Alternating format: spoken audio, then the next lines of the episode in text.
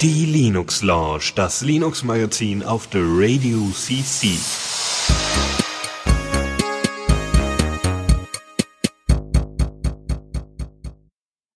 Und damit heiße ich euch herzlich willkommen zu dieser Sendung der Linux Launch am 30.12.2022. Wir sind tatsächlich gerade kurz vor Jahresabschluss und haben mal nicht unseren üblichen Sendetermin, sondern haben uns mal einen kleinen Extratermin ausgesucht, um so ein bisschen zu, zu plauschen und das Jahr so ein bisschen abzuschließen. Und äh, wir wollten eigentlich auch erst so ein bisschen so in Richtung Chaos Spezial gehen. Ähm, da ist jetzt aber natürlich äh, remote-mäßig nicht leider nicht so viel passiert. Also ich, ähm, der Remote Rhein Ruhe Stage gab es, ein paar Vorträge gemacht oder so. Aber ich, ich hatte gedacht, wir quatschen einfach mal äh, ganz offen über Themen und äh, natürlich mit meinen wunderbaren äh, äh, weiteren Moderatoren, dem Chris. Hallöchen zusammen. Und dem Dennis. Ja, schönen guten Abend und habe gesagt, äh, komm, lass uns doch einfach mal so ein bisschen so gemütlich zusammensetzen und ein bisschen zu quatschen, so ein bisschen ohne Plan und habe sie damit ein bisschen in Schnappatmung versetzt, weil ohne Plan, das ist ja furchtbar. Und wir haben es dann doch schon noch uns gerade noch mal ein bisschen zusammengesetzt und eine grobe Übersicht gemacht, wie wir so ein paar Stichpunkte hier haben, worüber wir quatschen können, damit wir auch gute Shownotes für euch haben, die ihr natürlich online dann äh, zu dieser Sendung auch wieder finden werdet haben einen groben Plan gemacht, haben grobe Notizen runtergeschrieben und haben, glaube ich, auch grob eine Ahnung von dem, was wir hier tun. Hoffe ich zumindest. Oder wie seht ihr beide das? Ja, nicht, sind Profis. Genau, nicht, wir haben nicht mehr Ahnung als sonst auch. Also das heißt, genau. ihr dürft jetzt nicht zu viel erwarten. Sehr gut, aber vielleicht ein bisschen auch kürzer die Sendung oder so. Wir wollen das Jahr gemütlich mit euch ausklingen lassen zusammen und haben uns das jetzt auch eher ein wenig anders unterteilt. Und zwar, dass wir erst ein bisschen noch mal ein paar aktuelle Themen, so ein paar News, die uns noch aufgefallen sind, was so seit letztem Mal passiert ist, die wir aufgreifen wollten. Aber dann lassen wir so ein bisschen Rückschau passieren auf das Jahr 2000, äh, auf das Jahr 2023, 2000, Gottes Willen Jahreszahlen 2022 und äh, was wir so denken, was im nächsten Jahr alles passieren wird. Da ändern sich die Shownotes. Sehr gut. Ähm, und ich würde mal sagen, einfach mal so ein bisschen mitzukommen, was aktuell die letzten Tage, Wochen so in der Open Source Welt passiert ist. Fangen wir mal damit an und gehen mal durch das Aktuelle. Und zwar, äh, weil wir gerade nämlich auch noch äh, bei uns im Chat den einen der Entwickler mit dabei haben, der uns darauf hingewiesen hat, äh, es gibt ein neues Release von Freenet und zwar Freenet 14.9.5, welches veröffentlicht wurde und einen neuen User Wizard hat, eine bessere User Experience allgemein bei der Benutzung, auch wie Links angezeigt werden. An der Performance geschraubt und auch im Backend gab es viele Änderungen. Und äh, wenn euch mal im Detail interessiert, äh, wie das funktioniert und was für Gedanken da gemacht wurden, wir haben in der Linux Launch 243 auch ein Interview geführt. Und äh, das ist halt die Möglichkeit, ein, ein, wie soll ich sagen, ein Darknet, ein, ein, ein zensurresistente dezentrale Quelle an, an Webseiten und so zu haben, wo man dann äh, auf Informationen zugreifen kann, die zensurresistent sein. Und wie gesagt, wenn es euch mal im Detail interessiert, Linux Launch 243, da gibt's auch mehr dazu. Ja, ich habe euch ähm, als aktuelles Thema noch etwas äh, Passendes zu den fest festlichen Tagen rund um den Jahreswechsel mitgebracht. Und zwar könnt ihr den Bedürftigsten der Gesellschaft Hilfe anbieten mit der Kraft von Open Source und das ermöglicht das St. Paul Assistance Center, eine Hilfsorganisation aus den USA, welche den Code für den Aufbau einer eigenen Webseite veröffentlicht hat. Und diese Webseite soll es ermöglichen, eben Informationen über Hilfsangebote zu bündeln und leicht durchsuchbar zu machen nach gewissen Kriterien, wie zum Beispiel benötigt man irgendwie Housing, also im Sinne von Unterkunft oder äh, Essen oder auch eben halt vielleicht auch medizinische Hilfe. Ähm, all das kann man dort auf dieser Webseite unterbringen und äh, dies soll eben halt Bedürftigen beziehungsweise auch allen Angehörigen in jeglicher Form von Bedürftigen dem das Auffinden passender Angebote erleichtern es ist, lohnt sich wahrscheinlich gerade, wenn man jetzt äh, im, vielleicht in seinem Umfeld äh, Vereine kennt oder Organisationen, die teilweise ehrenamtlich engagiert sind und, und Sachen machen. Da sind meistens, also da sind häufiger Leute dabei, die dann vielleicht auch nicht gerade die Kapazität, Zeit oder sonst was haben, solche technischen äh, organisatorischen Strukturen zu schaffen. Und da ist vielleicht die Möglichkeit wirklich, wo man sich einbringen kann mit solchen Sachen und äh, unterstützen kann, solche gemeinnützigen Vereine und mal was Gutes tun. Ja, ganz genau. Vor allen Dingen kann man dort auch weitere Informationen halt hinterlegen als Hilfsorganisation, wenn man dort sich eben halt einträgt. Bei denen läuft das ganz normal über das GitHub Repository, also jetzt im Fall vom St. Paul Assistance Center. Ähm, genau, und da kannst du dann zum Beispiel auch angeben, benötigst du Sachspenden, eher da, es wird eher nach dauerhaften Mitgliedern gesucht, also nicht nur eben halt Bedürftige können sich dort informieren, sondern eben halt auch Spend, Spendenwillige ähm, können dort Informationen bekommen und ähm, das eben halt passend zu ihrem Umkreis, also zum Beispiel, äh, als Beispiel kann man da zum Beispiel nach Dallas ähm, schauen ähm, und sagen, ich möchte gerne im Umkreis von Dallas alles an Informationen, was äh, rund um Housing und Food zum Beispiel betrifft und kriegt dann eben halt eine Liste an den passenden Informationen mit einer sehr gut gebauten, responsiven Webseite, die eben da eine gute Übersicht bietet. Also durchaus empfehlenswert, da mal einen Blick drauf zu werfen. Und da bin ich auch direkt mit dem nächsten Thema dran. Ich war ja in der nächsten, in der letzten Sendung äh, ja leider nicht anwesend und äh, dementsprechend ist Valoran ein bisschen untergegangen und das wollte ich immer irgendwo nochmal nachholen mit den letzten paar Einträgen aus This Month in Valoran. Wer den Blog verfolgt, hat schon festgestellt, ähm, da ist gerade eine Nummerierung unterwegs, die man so vorher nicht kannte. Also sie sind von der einfachen Hochzählweise abgewichen ähm, und haben jetzt gerade, glaube ich, den Blog-Eintrag 199 plus 4, denn sie haben sich vor ungefähr fünf Blog-Einträgen darauf ge äh, geeinigt, dass sie gerne das, Zähl das Zählen ändern wollen, denn genauso wie der hundertste Eintrag in dem Blog soll auch der zweihundertste ein besonderer sein. Ähm, und dafür suchen sie übrigens auch gerade nach Geschichten rund um Valoran. Also wer seine Geschichte und Erfahrungen mit Valoran schildern will, sollte mal in die aktuellen Blog-Einträge gucken. Ähm, dort findet sich nämlich dann ein Link äh, zu einem entsprechenden Forum-Post, wo man sich beteiligen kann. Und ähm, genau, sie wollen halt jetzt so lange quasi das Plus X hochzählen, bis äh, der 200. Beitrag, der dessen Z Zahl auch würdig ist, dann fertig ist. Und was gab es in der letzten Zeit Neues? Das Valorant Christmas Event ist auch dieses Jahr wieder live gegangen. Ähm, diesmal auch mit einem neuen Weltenboss. Frost Ligas heißt der. Und äh, der war eigentlich schon für letztes Jahr geplant, aber die drei EntwicklerInnen haben sich da äh, wohl ein bisschen, äh, ja, da ist das ein bisschen eingeschlafen und wir haben sich dann entschlossen, das jetzt nochmal aufzunehmen und haben das Ganze überarbeitet und dann doch jetzt endlich live gebracht. Des Weiteren wurden jetzt äh, verbesserte Wolken, also Cloud Shader, äh, eingebaut bei Valorant ähm, vom Entwickler, der das schon für Open in Morrowind gemacht hat, für die äh, reimplementierte Engine ähm, mit Hilfe eines Bots. Die Wolken sehen jetzt also nicht nur schöner aus, sondern sie sind auch etwas schneller gerendert und äh, dementsprechend hat man da nicht nur einen äh, Augenschmaus, sondern auch einen Performance Boost bei Valoran. Und des Weiteren, was jetzt auch in der letzten Zeit häufig äh, viel dazugekommen ist, sind Animationen für verschiedenste Lebewesen, die noch nicht ordentlich animiert sind. Da ist Ed Floppy äh, die Benutzerin, auf die man sich da ganz besonders äh, stützt. Ähm, da wird, kommen viele Beiträge aus der Ecke. Kommen wir zu einem ganz anderen Thema, nämlich OpenCV äh, ist in der neuen Version 4.7 erschienen. OpenCV ist äh, ja äh, ein Stück Software, bei dem es möglich ist, automatische, äh, also grafische Erkennungen umzusetzen. Das heißt auch äh, zum Beispiel Personenerkennung. Man kann das mit entsprechenden Models äh, ergänzen oder die äh, internen Models entsprechend dafür verwenden. Ähm, das kommt, ist ursprünglich von Intel entwickelt worden. Dementsprechend läuft es auch besonders gut auf Intel-Hardware und ist inzwischen schon 20 Jahre alt ähm, und hat jetzt mit der neuen Version 4.7 nochmal einige Verbesserungen bekommen. Interessanterweise natürlich nicht nur alleine im Bereich irgendwie Intel-Kompatibilität, aber viele Sachen kommen dazu. Ich nur um ein paar, paar davon zu nennen. Unter anderem äh, gibt es den OpenVino äh, 2022.1 Support. OpenVino, für die, die das nicht wissen, ist ein entsprechendes Toolkit, mit dem man äh, Deep Learning Modelle ähm, entsprechend äh, anpassen kann, äh, gerade speziell auch auf Intel Hardware, also anpassen, verbessern, ne? also ähm, und da Ergänzungen äh, umsetzen kann. Ähm, es gibt als neues Feature in OpenCV 4.7 äh, eine QR-Code Detection, ja, was natürlich auch schon ziemlich cool ist. So, ähm, dann FFmpeg 5.x äh, Support, ähm, Nvidia CUDA 12 Support. Ähm, Nvidia CUDA ist äh, dieser Standard oder diese diese Plattform quasi von Nvidia um eben so General Purpose Computing auf GPUs äh, ab, äh, also ne, entsprechende Berechnung auf GPUs anwenden zu können, falls der die CPU da, also ne, da, da durchaus ihre Probleme hat, nicht schnell genug ist.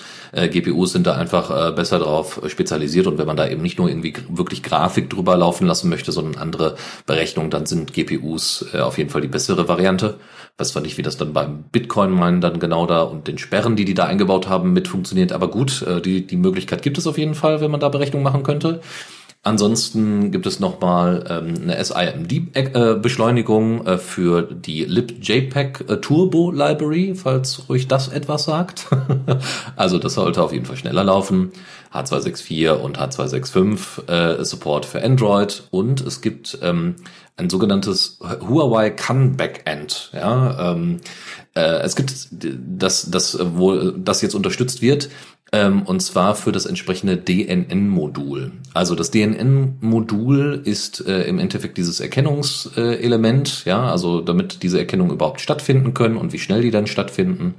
Ähm, und dementsprechend kann jetzt entsprechend dieses Huawei-Backend dafür verwenden, mitverwendet werden. Da gibt es auf jeden Fall eine Kompatibilität.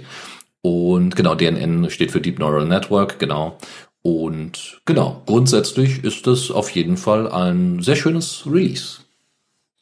Ich erinnere mich vor allem noch, als ich OpenCV zu Uni-Zeiten verwendet habe. Ähm, wenn ihr damit jetzt selber irgendwie äh, beim, beim Programmieren oder so noch nie gearbeitet habt, OpenCV nicht kennt, es ist quasi die Standard-Library, in der so ziemlich jeder Bildalgorithmus, der irgendwie in der Forschung aktuell ist, implementiert wird. Also das ist tatsächlich schon ein sehr gut abgehangenes Stück Software, was es wirklich sehr lange gibt und äh, wo implementiert werden alle möglichen dieser Algorithmen. Äh, das ist jetzt vielleicht einerseits auch im Forschungsbereich wichtig, aber halt auch einige Software wirklich unten drunter, die dann in der Lage ist, irgendwie Gesichter zu erkennen oder irgendwelche anderen Kantenfilter und sowas, nutzt unten drunter OpenCV und äh, das ist schon, das ist schon so, dass das Endgame, würde ich sagen, was es an, an Bildverarbeitungs-Library gibt. Also es ist auf jeden Fall die eine sehr verbreitete Bildverarbeitungs-Library, die man sich mal angucken kann, wenn man in diesem Thema äh, sich dafür interessiert. Genau, es gibt auch so Single-Board-Computer von Nvidia. Ich weiß jetzt gerade nicht mehr, wie sie heißen, aber oder Jetson. Auch, genau Jetson, danke, genau Jetson. Das andere war äh, gab es noch einen anderen von von Intel und so. Aber ja, genau Tegra. Also äh, die das dann auch noch mal deutlich einfacher machen, wenn ihr denn mal in kleinem Rahmen damit einfach mal rumspielen wollt. Mal abgesehen jetzt von dem eigenen heimischen Rechner. Aber ihr könnt äh, damit zum Beispiel, wenn ihr Überwachung, also jetzt mal, ne, wir sind jetzt kein großer Fan von Überwachungskameras, aber aber wer das tatsächlich mal machen möchte. Äh, ähm, zumindest auf dem privaten Gelände oder sowas. Da wäre halt so eine Erkennung natürlich manchmal ganz sinnvoll, so Bewegungserkennung oder dass in bestimmten, in bestimmten Bereichen Leute äh, eindringen oder was auch immer, ne, sich sonst irgendwie was verändert. Ähm, das, dafür kann das verwendet werden, aber es kann noch mehr. Das ist tatsächlich, es gibt für Python auch Bindings für OpenCV. Also einige der Bastelprojekte, wenn man sich so ein Raspberry Pi oder so ein anderes Board schnappt und wie der, wie der Dennis gerade erwähnte, ähm, da findet ihr Beispiele, wo es dann wirklich simplen Code gibt, Python ein paar Libraries einbinden, die im Hintergrund OpenCV verwenden, um dann zum Beispiel irgendwie Tiere zu erkennen für eine Wildtierkamera oder sowas. Ähm, das basiert meistens auch auf OpenCV tatsächlich. Genau, wenn mich nicht alles täuscht, ist auch, es gab da so ein Projekt, wo jemand äh, versucht hat, äh, über, ähm, über quasi die grafische Ausgabe von einem Spiel, in dem Fall war es, es GTA 5, äh, dieses Spiel auch zu steuern. Ja, das heißt, das hat dann, äh, ne, also die Person konnte dann laufen oder hat dann einfach eine Person ins, also hat den Spieler quasi ins, äh, oder die, die Hauptfigur ins Auto gesetzt und dann gesagt, okay, jetzt spielt jetzt quasi mein Modell, spielt jetzt erstmal eine Runde GTA. Dann muss natürlich auch trainiert werden und so weiter, ne, das Modell war dann auf jeden Fall trainiert, aber so für solche Sachen könnte das eingesetzt werden. Ich weiß jetzt nicht, ob das in dem Fall der Fall ist, dass OpenCV dann eine Rolle gespielt hat, aber für solche Aspekte könnte das eingesetzt werden klingt erstmal nach viel Spielerei, kann aber wie gesagt auch für sinnvolle kleine, äh, äh, kleine Projekte mal eingesetzt werden. Ein, äh, ja, also wie man da jetzt den Übergang hinkriegt, schwierig, aber ein Projekt, was so ein bisschen, äh, also äh, auch schon eine Weile lang existiert, bei weitem nicht so lange wie OpenCV, aber auch ein wenig in Vergessenheit geraten ist, ist, ist, ist tatsächlich Unity. Ähm, es gibt ja, gab ja Unity die Oberfläche von Ubuntu, äh, also selbstentwickelte ähm, Oberfläche von Ubuntu, äh, die ähm, ja dann irgendwann abandoned worden ist und dann äh, Ubuntu gesagt hat, wir machen wieder mit GNOME weiter, was mich als GNOME-Freund sehr freut, ja, weil dadurch dann auch mehr äh, der Fokus auch auf GNOME und GNOME Weiterentwicklung und so weiter gelegt wird. Auf der anderen, und ich jetzt mit Unity auch nicht so viel anfangen konnte, trotzdem möchte ich das hier einmal vorstellen, denn an Unity wird tatsächlich weiterentwickelt, nicht von Ubuntu, sondern von wie sollte es anders sein in der Open Source Community von Freiwilligen, die äh, das Projekt ganz toll fanden. Und es gab ja Unity 7 und Unity 8. Äh, man muss sagen, äh, es gab ja dann eine, ja auch eine Fork von Unity 8, die nannte sich Lomiri und ist äh, ja inzwischen ähm, ja auch bei Ubuntu Touch, äh, äh also unter Ubuntu Touch im Einsatz und äh, wird von UB-Ports weiterentwickelt. Das gilt für Unity äh, 7, also die den noch nicht mal Fork, sondern die Weiterentwicklung von Unity 7 tatsächlich nicht. Also die da ist nicht UB-Ports in irgendeiner Weise beteiligt, zumindest nicht nicht äh, erwähnt worden in diesem Fall. Unity 7.7 ist veröffentlicht worden und soll tatsächlich in Ubuntu 23.4, also in dem nächsten LTS-Release äh, namens Lunar Lobster, das kann man sich jetzt schon mal merken, äh, also äh, Mondhomer, ja, äh, sollte man, äh, wird es dann tatsächlich mit werden. Und zwar wurde das komplette Unity Dash re äh, redesigned ähm, und auch so ein bisschen in die Nähe von Lomiri, also diesem Unity 8 Fork, so ein bisschen daran angelehnt. Äh, dazu äh, ist das Panel auch ein bisschen größer und gibt auch so ein paar kleine, also ist auch einfach ansehnlicher, als es noch unter Unity 7.6 der Fall war. Ansonsten ein großes weiteres Feature ist die Implementation von äh, äh, U-Widgets. Äh, damit sind tatsächlich Widgets oder so, so ein Plugin- und Widget-System für Unity äh, gedacht äh, oder an, äh, äh, damit gemeint, ähm, ihr könnt damit nämlich auf dem Desktop entsprechende Widgets anlegen oder eben halt den gesamten, die gesamte Desktop-Oberfläche entsprechend mit Plugins erweitern. Zum Beispiel auch solche Sachen wie das automatische Verändern äh, von Hintergrund, also von der Hintergrundbilder. Ähm, und wohlgemerkt müssen diese Widgets alle in Python geschrieben sein, was ich sehr hübsch finde, weil Python ist eine schöne Sprache dafür, ja, um mal eben schnell was runterzuschreiben, zumindest deutlich besser als JavaScript, was ja unter GNOME dann doch sehr verbreitet ist. Ähm, und deswegen äh, ist das auf jeden Fall eine gute, gute, gute Sache. Eine andere Sache, die noch ergänzt werden kann als Information, ist, dass sie eine neue Welcome-App haben. Ähm, ja, also ist jetzt erstmal nichts Großes, aber äh, diese ist nämlich in Flutter geschrieben worden, was äh, diese ja, sagenumwobene das Toolkit ist, das grafische Toolkit ist oder, oder äh, Element- und Widget-Toolkit ist von Google, das aber jetzt auch für den Installer unter Ubuntu Verwendung findet. Äh, da hat sich Canonical für entschieden. Ob das so doll ist, weil es auch irgendwie eher web-based ist und so weiter, lassen wir mal außen vor. Aber äh, so, so sieht man so ein bisschen, dass die Unity äh, 7 Entwickler da äh, tatsächlich äh, immer noch einen sehr starken Fokus weiterhin auch auf Ubuntu haben und auch schauen, welche Weiterentwicklungen es da in diesem Bereich gibt. Und äh, ein, eine weite, ein weiterer Release, wie gesagt, wir machen ja hier heute eine etwas kürzere Version der Linux Lounge, äh, also nicht die Kürze in der, in der Gesamtlänge, sondern eine Kürze, was diese Themen dieser, über, von diesem Monat angeht. Da haben wir ein weiteres Release von Handbrake, und zwar in der Version 1.6. Handbrake ist ein zwar nicht wahnsinnig ansehnliches Tool, aber eine coole Desktop-Applikation, mit der man gut Video- und Audiodateien in jeweils andere Formate ähm, konvertieren kann. Ja, und äh, wie gesagt, wer dann eben die FFmpeg-Kommandos nicht direkt aus dem Kopf äh, kennt, der kann entsprechend auf Handbrake, Handbrake zurückgreifen. Und auch noch weitere Sachen tatsächlich machen, wie ich jetzt auch gerade erst erfahren habe in diesem Release. Also erstmal ist äh, der neue AV1-Codec entsprechend mit supported. Ja, und Juhu, AV, AV1. Genau, AV1 ist deswegen besonders toll, weil wir ja die Nachricht bekommen haben, dass in der letzten Zeit unglaublich viele ja proprietäre Codecs wie H264 ähm, von vielen anderen von vielen anderen äh, Distributionen entsprechend entfernt worden ist oder nicht mehr mit ausgeliefert wird in den ISOs. Das ist natürlich nicht so geil. Vielleicht, Michael, möchtest du zu AV1 direkt was zu sagen, warum der jetzt besonders toll ist im Gegensatz zu H264? Es ist was, oh, es geht um Kompression, ey, der Michael springt ein. Nein. da ist er happy. Ich hatte, ich hatte es ein paar Mal in der Sendung vorgestellt. Ähm, das, es ist ein neues Videocodec. Es ist ein, ein, ein Videocodec, was von vielen Firmen quasi mitentwickelt wurde, die quasi es patentfrei gestellt haben oder äh, geschrieben haben, dass sie es nicht patentieren und es verwendet auch keine patentierten Verfahren. Und ähm, es ist aber auch mal, um mal nicht nur positiv davon zu sprechen, weil ich gerade tatsächlich äh, jetzt über die Feiertage bei meiner Familie war und alte äh, äh, Videofilme, wie es so schön ist, die mein Vater digitalisiert hat, ihm geholfen habe, umzukonvertieren. Und äh, er wollte AV1 verwenden. Und ein Nachteil von AV1 ist, es ist sehr hardwareaufwendig. Und äh, es gibt aktuelle Hardware, die Intel-GPUs, die aktuellen ARC, die Nvidia-GPUs, die AMD-GPUs, die haben alle Beschleuniger, Encoding-Beschleuniger für AV1, mit denen ist alles schön und gut. Wenn ihr die nicht habt, wenn ihr eine alte Kiste habt, einen Headless-Server, der keine GPU hat oder sonst irgendwas, tut das richtig weh, AV1 auf der CPU zu codieren. Ähm, es macht die, die Videos in guter Qualität schön klein, aber ähm, ich glaube, ich hatte irgendwie die, die eine Kassette von meinem Vater, hat er gesagt, dass er die sechs Stunden irgendwie codieren wollte auf der Kiste von meinen Eltern. Also ja, da muss man natürlich gucken, ähm, aber genau. Ansonsten ist das ein Videoformat, was tatsächlich ich auch sehe, die Zukunft ist.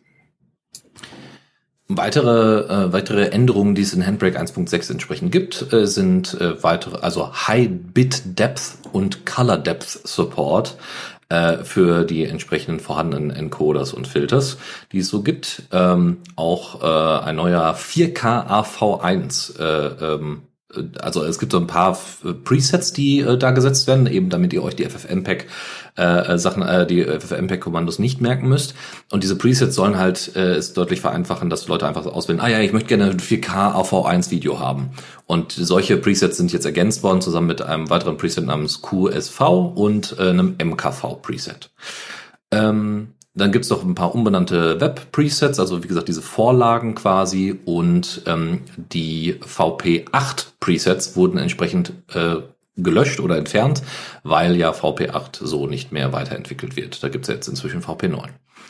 Ansonsten gibt's noch ähm, den neuen BWDIF äh, im in, äh, De-Interlace-Filter, der äh, eingebaut werden kann und somit kann man nämlich ähm, äh, also gibt es zum Beispiel einen Autocrop-Filter, der da drin ist, ein Algorithmus, so dass man entsprechend, also nicht nur das, was man so denkt, so ja, ja, ich konvertiere halt von dem, von dem Dateiformat ins andere, sondern ihr könnt tatsächlich auch so ein bisschen Videobearbeitung damit machen tatsächlich, ja, und äh, automatisches Cropping damit umsetzen. Ja, also zum Beispiel, gehen wir mal davon aus, ihr habt schwarze Balken oben und unten und wollt die nicht da drin haben, deswegen Grund immer, äh, sondern soll dann entsprechend der Player und so weiter machen, dann wäre das darüber theoretisch möglich. Ähm, und dafür gibt es einen entsprechenden Algorithmus, der dabei hilft. Ansonsten auch noch so andere Sachen wie zum Beispiel die Noise-Filter, der mit drin ist und auch eine deutlich bessere Multi-Threaded Performance, die es da äh, mit, mit äh, der neuen Handbrake-Version gibt. Ansonsten, ja, noch so ein paar weitere Hardware-Encoders, äh, SVT äh, AV1 und äh, Intel QSV hatten wir gerade nämlich äh, Intel QSV AV1. Ja, ähm, das äh, sind entsprechend unterschiedliche Decoder. Das eine ist Software, das erstgenannte, und das zweite sind entsprechende Hardware-Decoders, die zur Verfügung stehen. Ja, ansonsten, was haben wir noch? Ich werde jetzt nicht alles vorlesen hier, aber das sind auf jeden Fall ähm, viele tolle Sachen. Tatsächlich auch nochmal ja, H264, H265 äh, Codex und nochmal Anpassungen daran und äh, genau, und tatsächlich auch den äh, ein Profil für äh, Video Toolbox, äh, den Video Toolbox Encoder, der äh, auf Apple Silicon läuft, aber also auf der Apple Hardware entsprechend läuft. Und ein Intel Deep Link Hyper Encode Support. Also einiges drin. Ähm, ich hatte auch zu Chris vorhin schon gemeint, naja, die äh, Applikation ist weiterhin nicht so wahnsinnig hübsch, aber äh, sie hat zumindest ordentlich was unter der Haube, deswegen schaut da gerne mal rein und äh, ja, vielleicht muss man sich dann in Zukunft jetzt unter Linux erstmal äh, auf A, AV1 einstellen. Ähm, Gerade die aktuelleren GPUs und so weiter sollten das ja hoffentlich packen und dann äh, ja, haben wir haben wir gute Qualität und das ohne dieses beschissene Copyright und und proprietäre Scheißproblem. Äh, das, was der, wo der Dennis gerade gestolpert ist, ich habe ein Thema einfach mal spontan aus den Shownotes nach hinten geschoben und geklaut, weil ich, ich wollte das so ein bisschen für, für, die, für diese Teil hier ein bisschen zum Ende aufbewahren. Es ist eingeschlagen wie eine Bombe die letzten Tage, die Wochen und äh, äh, wenn man nicht unter einem Stein lebt, hat man zumindest grob davon mitbekommen, worum es geht. Und zwar rede ich von ChatGPT. Ähm, und die Firma, die dahinter steht, OpenAI, hat auch geschrieben, dass die seit der Veröffentlichung Ende November, das waren irgendwie die ersten zehn Tage oder so, die irgendwie über 100 Millionen registrierte Nutzer haben. Aber das sind, das sind Dimensionen, die kann man sich kaum vorstellen. Und dann ist die Frage ist, ich weiß nicht, ob schon, Dennis, Chris, habt ihr schon mit ChatGPI gespielt? Nö. Nee, ich, ich da komplett von ferngehalten, tatsächlich. Genau, ich auch, weil der Hype darum, äh, ja, wie soll ich sagen, ähm, mich ja, jetzt nicht so wahnsinnig mitgerissen hat, sagen wir so. Ich, ich, ähm, ich versuche mal so ein bisschen auszuholen. Also, ähm, die Firma OpenAI ist halt eine Firma, die sich darauf spezialisiert hat, äh, künstliche Intelligenzen, neuronale Netze zu äh, entwickeln, zu entfer verforschen, verforschen, entforschen. ähm, de, anders als der Name glauben mag, sind sie jetzt keine rein altruistische Organisation. Also sie haben jetzt nicht die Absicht, äh, für, also sie arbeiten nicht speziell für, für andere Sachen, aber sie haben trotzdem kommerzielle Ansichten, äh, äh, wollen auch Profite ermachen und wollen halt auch neue Produkte schaffen. Ähm, und die haben verschiedene Sachen veröffentlicht. Und eins, was man vielleicht kennt, war DALI und DALI 2. Das war auch schon letztes Jahr und dieses Jahr so ein bisschen aktuell bekannt, wo ihr Text eingeben könnt und es werden Bilder generiert. Und um da mal kurz einen Ausflug zu machen, DALI 2 ist mittlerweile auch schon Schnee von gestern. Der aktuelle Shit ist Stable Diffusion, heißt das Projekt.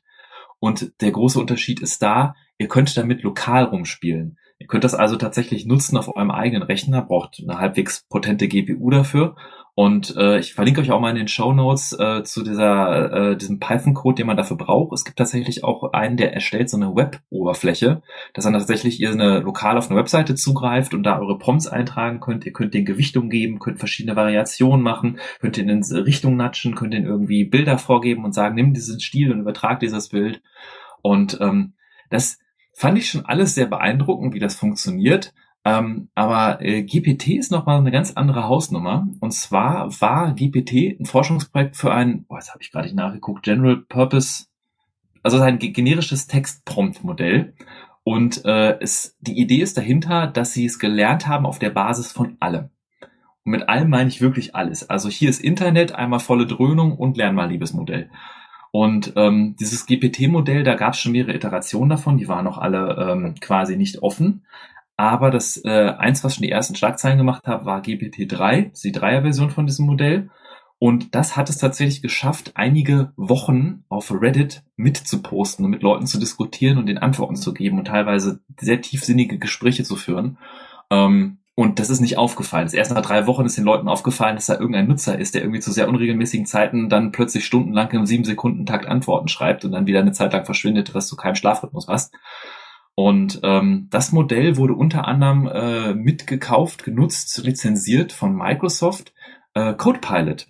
Das, worüber wir gesprochen haben, dieser Dienst von, von GitHub, von Microsoft, wo ihr quasi in euren Source Code Kommentare schreibt, wenn ihr programmiert mit einem Plugin, der euch dann aus den Kommentaren Code generiert. Und ihr schreibt wirklich Prosatext, hallo, ich möchte eine Funktion, die äh, dieses Array sortiert. Und dann programmiert ihr euch so eine Methode darunter.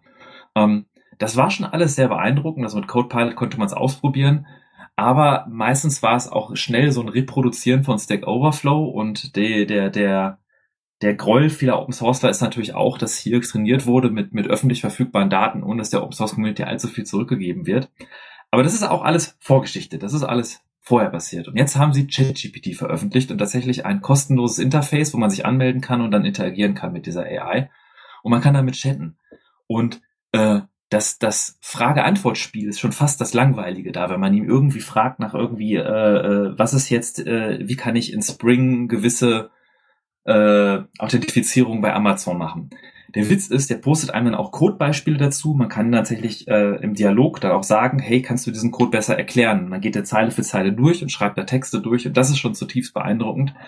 Aber äh, die Leute posten gerade die, also es alles entwickelt sich die letzten 10, 14 Tage tatsächlich, ähm, posten auf Twitter und andere Plattformen auch immer wieder mal solche neuen Beispiele, wo sie ähm, diese AI einfach, also ein Beispiel, was ich total beeindruckend fand, war, dass jemand eine virtuelle Maschine in ChatGPT nachgebaut hat. Der hat mit ChatGPT sich unterhalten und gesagt, bitte tu mal so, als wärst du ein Linux-Terminal, eine Linux-Maschine und antworte mit den Ausgaben eines Terminals. Und ChatGPT schreibt slash, was halt der Prompt ist von einem Terminal. Und dann schreibt der andere äh, ls-l, halt um Dateien aufzulisten. ChatGPT postet eine Liste mit äh, Documents, Files, Pictures, wie so typischer Home-Ordner aussehen würde. ChatGPT kann sich also vorstellen, wie so ein Home-Ordner der Linux aussehen äh, würde. Der Kollege postet ein Echo, irgendeinen simplen Python-Code in eine Datei .py führt Python aus und schreibt die Ausgabe in hello.txt. Und äh, macht dann eine else. ChatGPT antwortet mit einem Inhalt des Home-Ordners mit einer Datei hello.txt da drin, dann macht er cut hello.txt und ChatGPT antwortet mit dem Resultat des Python-Programms. Das heißt, er hat verstanden das Konzept, wie funktioniert ein File-System, er hat das angewendet, er konnte Python interpretieren und hat das dann ausgeführt in diese Datei in seiner Vorstellung, in seinem alternativen Universum, in dem ChatGPT lebt, äh, reingeschrieben. Okay. Und okay, okay, Michael, let me Ja. stop you right there. ja, Also, ich kann dich ja jetzt noch eine Weile weiter renten lassen, aber jetzt muss der, muss der Skeptiker mal her. mhm. Ähm, du hast die Worte vorstellen und verstehen benutzt. JetGPT kann sich nichts vorstellen und versteht auch nichts. Es ist nicht eine echte künstliche Intelligenz.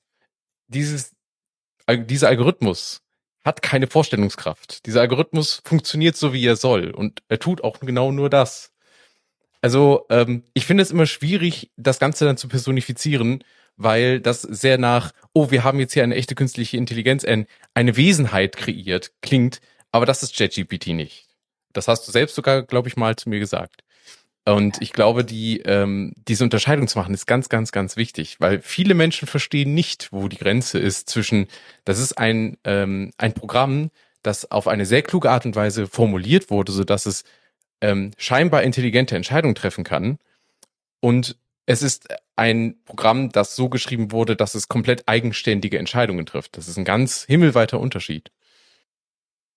Ähm, Sekunde, ich suche gerade noch diesen Artikel über diese Google AI, die ihr ein Anwalt dann bekommen hat von dem einen Forscher, wo Google diese Mitarbeiter entlassen hat. Ähm, du stellst da eine sehr interessante Frage und deswegen habe ich das Thema ans Ende dieses Kapitels gepackt. Äh, tatsächlich, ja, was ist denn Intelligenz? Was ist denn eine Persönlichkeit? Wie definiert man eine, eine, ein, ein, ein Lebewesen, Mhm, eine mhm. eigene Persönlichkeit? Und äh, dieses dieses Aufzeigen von dem, was die Google äh, AI da gemacht hat, wo sie dann ein, äh, wo der eine Mitarbeiter ihr einen Anwalt holen wollte, hatte diese ganze Diskussion losgetreten. Und Ja. diese ganze Diskussion hat eigentlich nur gezeigt, dass wir uns relativ schwer tun, da irgendeine Grenze zu ziehen. Es gibt da keine Grenze, das ist das Problem.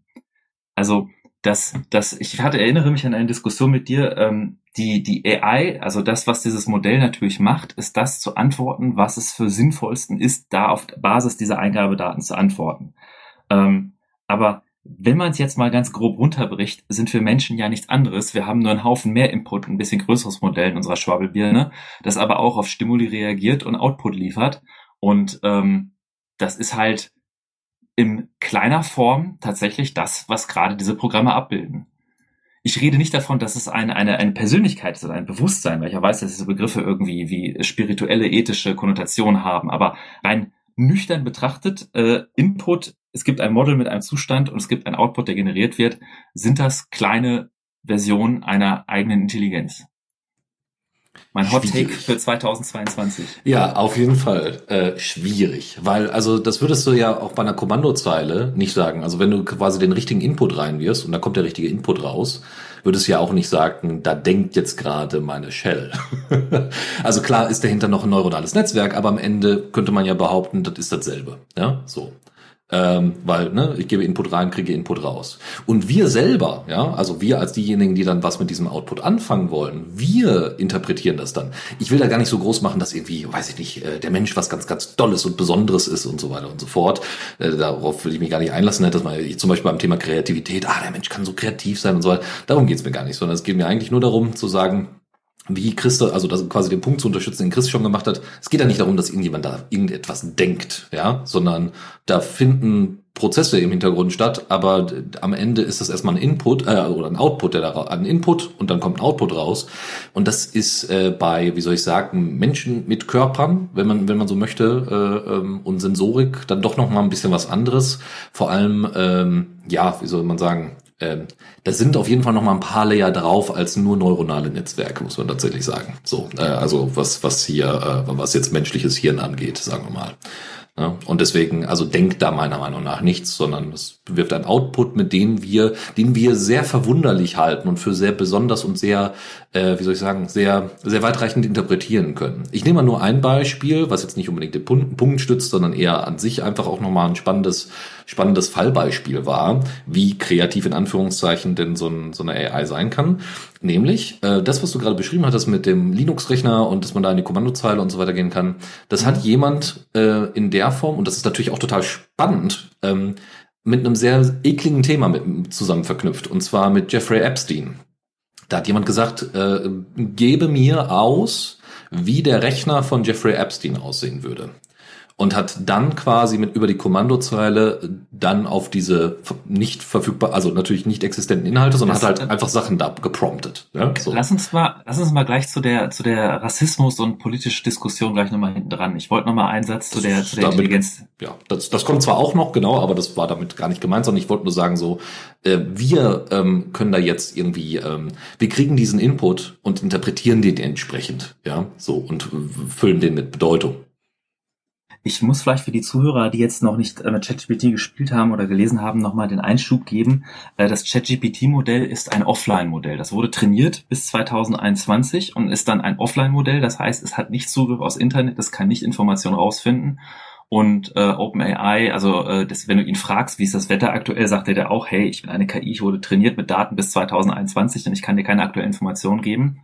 Ähm, ich will aber nochmal gerade kurz klarstellen, ich sage nicht, dass es eine, eine eine eigene Intelligenz ein Wesen ist. Das ist, das ist, dieser Unterschied ist da, es ist schwer, finde ich, dass das das irgendwie ähm, richtig in Worte zu packen.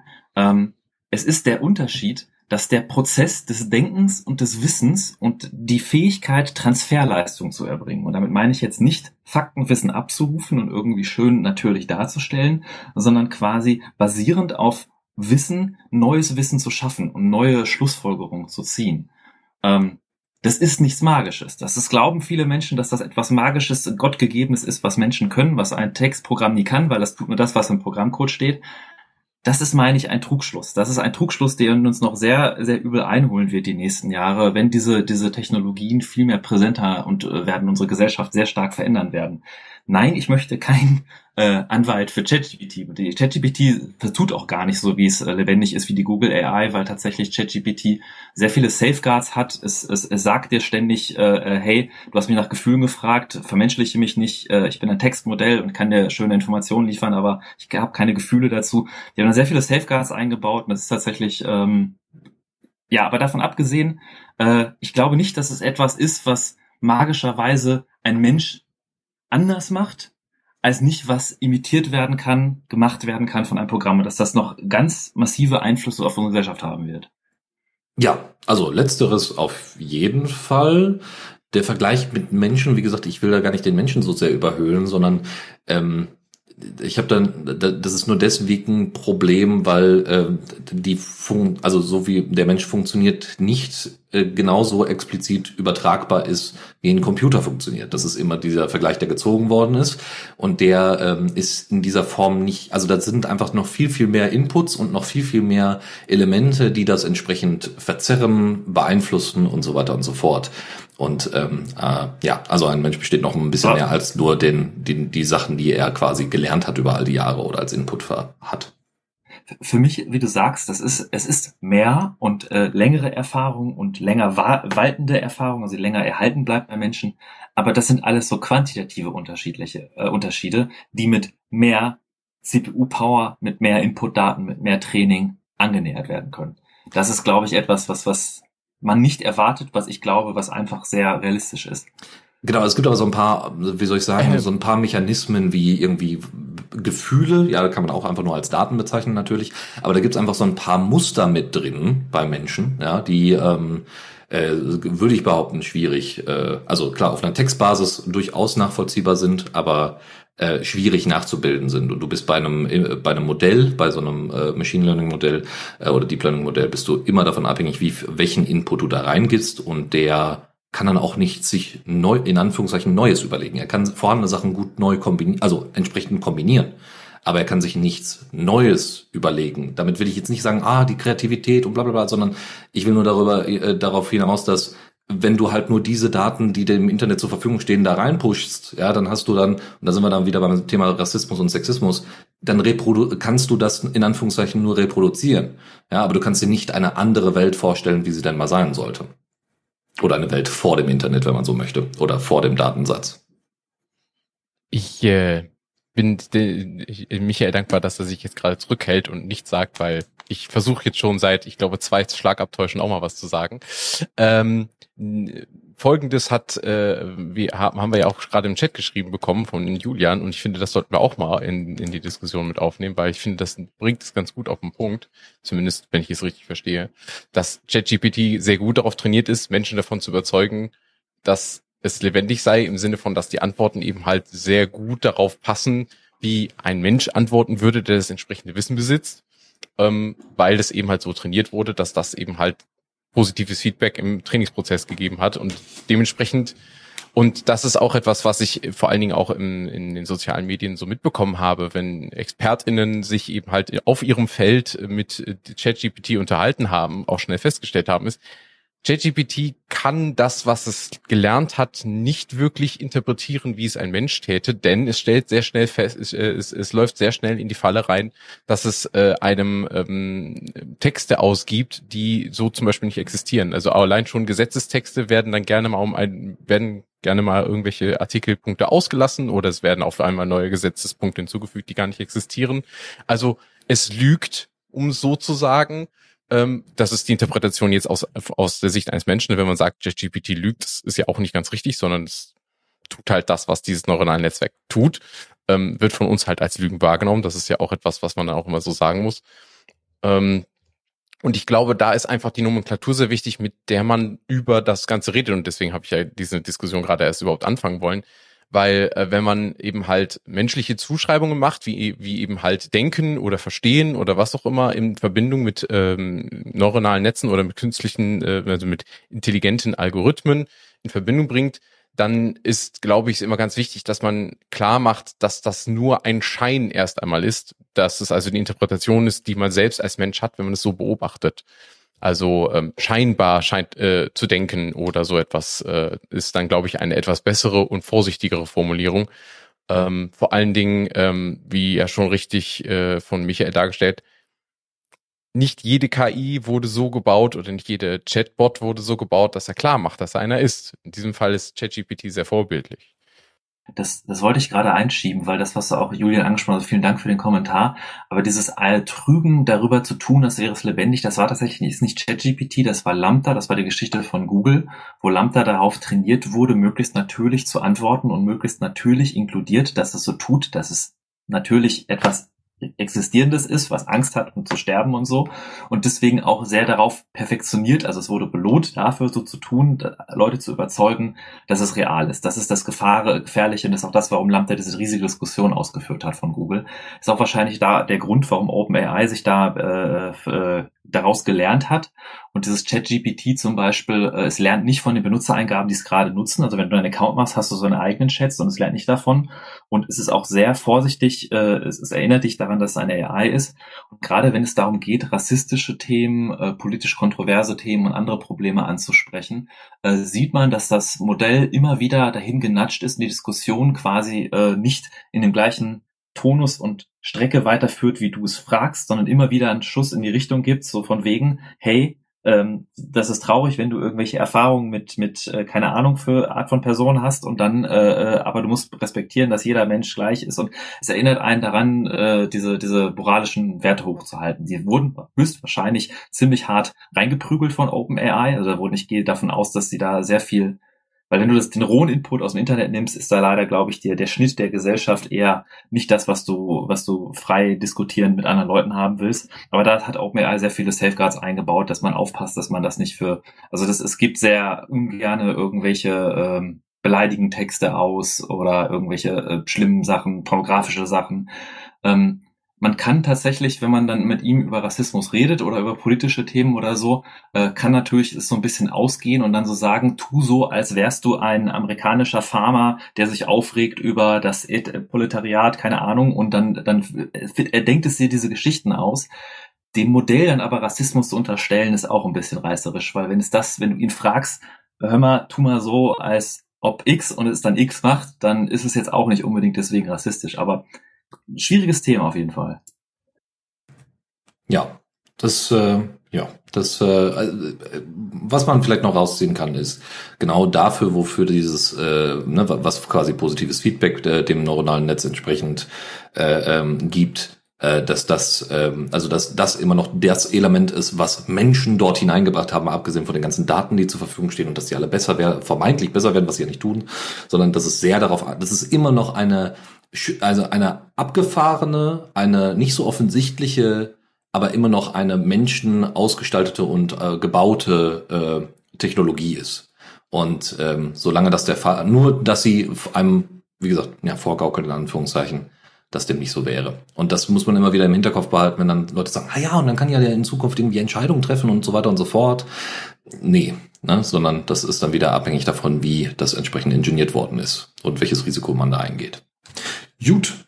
Ähm, wenn ich noch ein abschließendes Bitte. Wort noch machen darf. Bitte. Ähm, die, äh, ich denke, dass äh, es wichtig ist, sich damit auseinanderzusetzen. Also, ne, das möchte ich hier auch nochmal klar machen, auch wenn ich das jetzt selber nicht so tue, weil tatsächlich äh, ich bezüglich äh, intelligente Algorithmen, so wie ich sie lieber nenne, äh, KIs, finde ich ein bisschen weit gegriffen, da einfach noch sehr ähm, mich selber nicht wohlfühle auf dem Feld und einfach auch nicht das Wissen habe, um das richtig zu interpretieren. Ich glaube, glaube trotzdem, dass es wichtig ist, dass, äh, dass man das beobachtet und dass man das auch wissenschaftlich weiterhin untersucht. Ähm, und auch, dass äh, solche Errungenschaften wie eben halt ChatGPT von OpenAI äh, gebaut wurde, ähm, dass man solche Sachen in dieser Sache weiter experimentiert, ist wichtig, denn wir wollen ja tatsächlich weiterhin Software schreiben, die uns irgendwie das Leben vereinfacht und ähm, intelligente Algorithmen können da eben halt, äh, also neuronale Netze können da ein, ein, ein wichtigen, wichtiger Baustein sein. Ähm, ja, und äh, wann dann letzten Endes tatsächlich die Singularität kommt, wo wir nicht mehr, äh, wo wir tatsächlich nicht mehr unterscheiden können, ist es ein Mensch oder ist es ein Computer.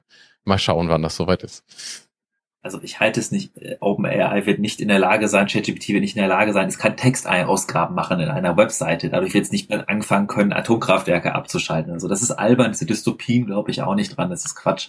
Ja. Aber ich, ich bin mir relativ sicher, dass die dass der Einfluss auf unser Leben deutlich gigantischer wird, als wir denken. Also auch bei Google sind Alarmglocken losgegangen, weil wenn du nicht mehr googeln musst, sondern einfach jemanden fragen kannst, sei es eine intelligente Algorithmus, künstlicher Algorithmus, der dir dann aber eine Erklärung gibt, wo du nachfragen kannst, hey, kannst du mir das Wort erklären? Kannst du das bitte detaillierter machen? Nee, das verstehe ich nicht, erklär es mir anders. Das ist etwas, was das Geschäftsmodell zum Beispiel von Google hart abgräbt und ich glaube auch in sehr vielen Situationen des Lebens, die man sich jetzt kaum vorstellen wird, Einfluss haben wird. Ähm, man darf gespannt sein. Ähm, habt ihr noch einen Punkt? Weil ansonsten würde ich aber, glaube ich, gerne mal weitermachen. Wir wollten ja. noch mal eine kleine Rückschau machen vom Jahr. Genau, dann bitte lass uns zur Rückschau 2022 kommen. Genau, weil ich hatte mal so eine Frage in den Raum gestellt, ähm, die ich mal so an euch beide richten würde, Dennis und Chris. Es ist dieses Jahr auch wieder vorgekommen, dass Firmen Open Source sehr deutlich nutzen und sich über Dinge beschweren, aber dann nicht so richtig zurückcontributen. Das, das war mal eine riesige Geschichte mit Heartbleed, als in OpenSSL Library diese Sicherheitslücke war und da sind noch diese Memes entstanden, das Bild aus XKCD, wo du diese ganzen Bauklötze siehst und unten diesen kleinen dünnen Bauklotz und das ist dann das eine kleine Open Source Projekt, was ein Entwickler seit Jahren pflegt, worauf das halbe Internet aufgebaut ist. Und ähm, ja, war das äh, Daniel Steinberg, der Entwickler von Curl, hatte jetzt auch vor kurzem gerade einen Vortrag gehalten, in dem er sich darüber beschwert hat, dass äh, Apple sehr viel Curl nutzt und ihm die Community Apple-Geräte äh, geschenkt hat, damit er quasi ähm, darauf Curl testen kann, aber Apple keiner nichts dazu tut. Äh, Log4Shell war so ein Beispiel. Meine Frage ist, hat sich das gebessert? Tragen Firmen besser dazu bei, Open Source zu unterstützen? Dennis, du zuerst? Nö, Chris, bitte, wenn du schon okay. was hast, hau raus. Nö, also meine Erfahrung ist ähm, besser oder schlechter. Es hat sich, glaube ich, da nicht viel geändert. Ich bin ja auch selber bei in einem großen Konzern, in der auf schienenbasierter Logistik unterwegs ist, äh, äh, auch äh, tätig und auch da äh, hat man ähm, unter den EntwicklerInnen häufiger dann auch den Tenor so, hm, wir sollen dann, wir haben dann diese und jene Probleme und dann auf einmal müssen wir äh, uns trotzdem dann äh, mit solchen Sachen herumschlagen und dann sagen wir halt, ja gut, es ist ja auch ein Projekt, das man unterstützen könnte. Ne? Hier gibt's ja auch viele offene Issues und so und es gibt ja auch eine Open Source Community innerhalb dieses Konzerns und ja, dann ist dann immer die, die Aussage, aber ja, hm, das bezahlt uns ja keiner und da kriegen wir keine Zeit für, wir müssen ja Features bauen und so weiter. Ähm, Sicherheitslücken sind dann irgendwie dann doch nicht so wichtig. Und ich glaube, dass das eben halt tatsächlich schon ein Punkt ist, den Michael da richtigerweise sagt. Firmen haben da noch nicht so richtig den Incentive, auch zumindest regelmäßig in kleinerem Maßstab auch mal Ressourcen in so eine ähm, Entwicklung zu stecken, vor der sie indirekt ja auch sehr stark profitieren würden. Das ist, ähm, ja, glaube ich, gleichermaßen immer noch nicht so gut. Besser oder schlechter geworden, könnte ich jetzt nicht sagen. Ja. ähm, schwierig. Also, wie soll ich sagen? Es hängt am Ende alles immer mit dem Kapitalismus zusammen. oh, ja. ja, tut mir leid, aber es, aber, aber ja, also es ist natürlich jetzt wieder ja, so ein Riesenthema. Die Kritik ist wichtig. Genau, also wir haben im Kern, wir haben Erstmal Unternehmen. Die versuchen in irgendeiner Weise Kosten zu sparen, damit sie ihren Gewinn maximieren können. Auch wenn das tolle, also das können tolle Unternehmen sein, man kann da gerne arbeiten, die könnten, was weiß ich, nicht nur ein Kicker, sondern auch irgendwie, was weiß ich, ganz soziales Antlitz haben, vollkommen egal, deren Ziel ist erstmal am, als allerletzter Punkt Gewinnmaximierung. So. Und wenn auch mit, wie gesagt, unterschiedlichen Hürden und, und, und. Äh, abgesehen vielleicht von irgendwie anderen Beteiligungsformen innerhalb eines Unternehmens. Ähm, so, die wollen Kosten sparen. Das tun sie, indem sie auf äh, bereits vor, äh, getätigte Arbeit zugreifen und das ist im Bereich Open Source halt der Fall. Genau, da entwickelt keiner was selber nochmal, weil es vielleicht auch, wie gesagt, sicherheitstechnisch und so weiter und nicht nur kostentechnisch, sondern auch sicherheitstechnisch eine sinnvolle Geschichte ist. Und am Ende ist das der, also, wie soll ich sagen, dass sich jemand, der freiwillig ein Projekt weiterentwickelt, darüber beschwert, dass es quasi Trittbrettfahrer gibt in der, dem Wirtschaftssystem, in dem wir unterwegs sind, muss ich sagen, das finde ich, also das ist so ein bisschen, äh, ich, ja, das ist zu erwarten. Ja, also das ist so, wie die meistens machen. Wir können natürlich froh sein über einzelne das, Unternehmen, die das entsprechend voranbringen. Aber das finde ich äh, schlimm, dass du sowas sagst. Wieso? Warum habe ich denn ein, also ich kann ja keine moralische Vorstellung gegenüber einer, einer einem, einem Unternehmen äh, quasi äh, entsprechen, also äh, vorgeben oder oder einen moralische einen moralischen Vorwurf machen, ähm, wenn das Ziel dieses Unternehmens grundsätzlich, also in der Konstitution dieses Unternehmens ist Gewinn zu maximieren und dann ist Open Source nur eine Möglichkeit, das entsprechend umzusetzen. Auch wenn ich das nicht toll finde, aber wenn wenn das System so angelegt ist, dann ist, ist das Ergebnis ja quasi vorprogrammiert. Wortwörtlich sogar. Ich, will nicht Moralfirmen wie Apple anlegen, das, das tue ich, würde ich mir, glaube ich, schwer tun mit. Ähm, aber auch selbst als komplett kapitalistische Antwort darauf wäre doch, äh, ähm, wenn ich den, den Wald die ganze Zeit absäge, auf dem ich meine Baum, Baumhäuser baue, ähm, müsste das auch Apple verstehen, dass es bei einer, einer Größe, die sie haben, bei einer Menge an, an, an Dingen, die basieren auf Open Source, es auch wichtig ist, dass dieses Ökosystem nicht austrocknet und existiert und dass man bei den Milliarden, die sie einnehmen, dann nicht mal ein paar Leute abstellt, die so ein bisschen alibi flauschig irgendwelche Projekte mitbetreuen und den irgendwie unterstützen. Das ist ja kein, das ist ja kein Geldfrage. Das ist ja keine, wenn die in ein, in ein Apple-Gerät den ein paar Entwicklern schicken, so damit die ihre Software darauf testen können, dann kostet die das gar nicht. Das muss man in keinem Buch auftuchen. Das wird bei keiner Zinsaktienrechnung äh, irgendwie eine Rechtfertigung gestellt.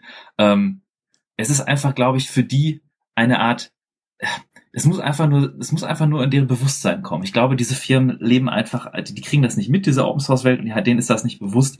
Aber ich glaube, selbst kapitalistisch betrachtet wäre es für die durchaus interessant und sinnvoll, dieses Ökosystem zu fördern, weil sie halt gerade so viel darauf aufbauen.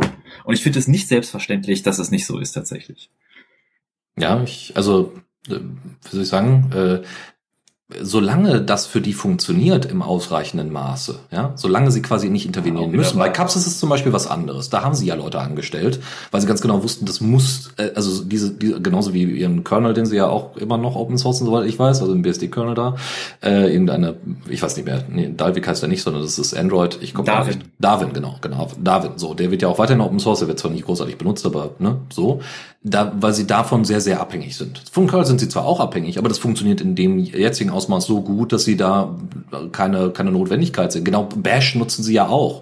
So, soweit ich weiß, haben die da auch keine Förderung an. Es gibt, also deswegen, darauf will ich nochmal hinaus, das, was wir, also was du jetzt gerade formuliert hast, Michael, ist schon eine moralische Anforderung an diese, äh, an diese äh, Organisation, ja, namens Unternehmen, namens Apple. Ja, das ist schon, also wenn ich sage so, ja, aber bitte tu das, ja, oder oder ich fände schön, wenn du das und das tust, dann ist das ein, oder du hast Verantwortung, das und das zu tun, dann ist das eine bestimmte ethische oder moralische Vorstellung, die ich gegenüber einer gewissen Entität oder auch Person oder sowas äußere. Und das ist äh, bei Apple dann genauso der Fall bezüglich Curve wie bei allen anderen Sachen auch. Und wenn ich aber weiß, dass das, dass solche Unternehmen aber entsprechend angelegt sind und nur dann agieren, in Anführungszeichen, wenn sie müssen, und es quasi eine große Gemeinsamkeit zwischen allen, unter allen Unternehmen gibt, dann kann man daraus zumindest eine gewisse Heuristik erstellen, wie sich bestimmte Unternehmen verhalten werden. Hm.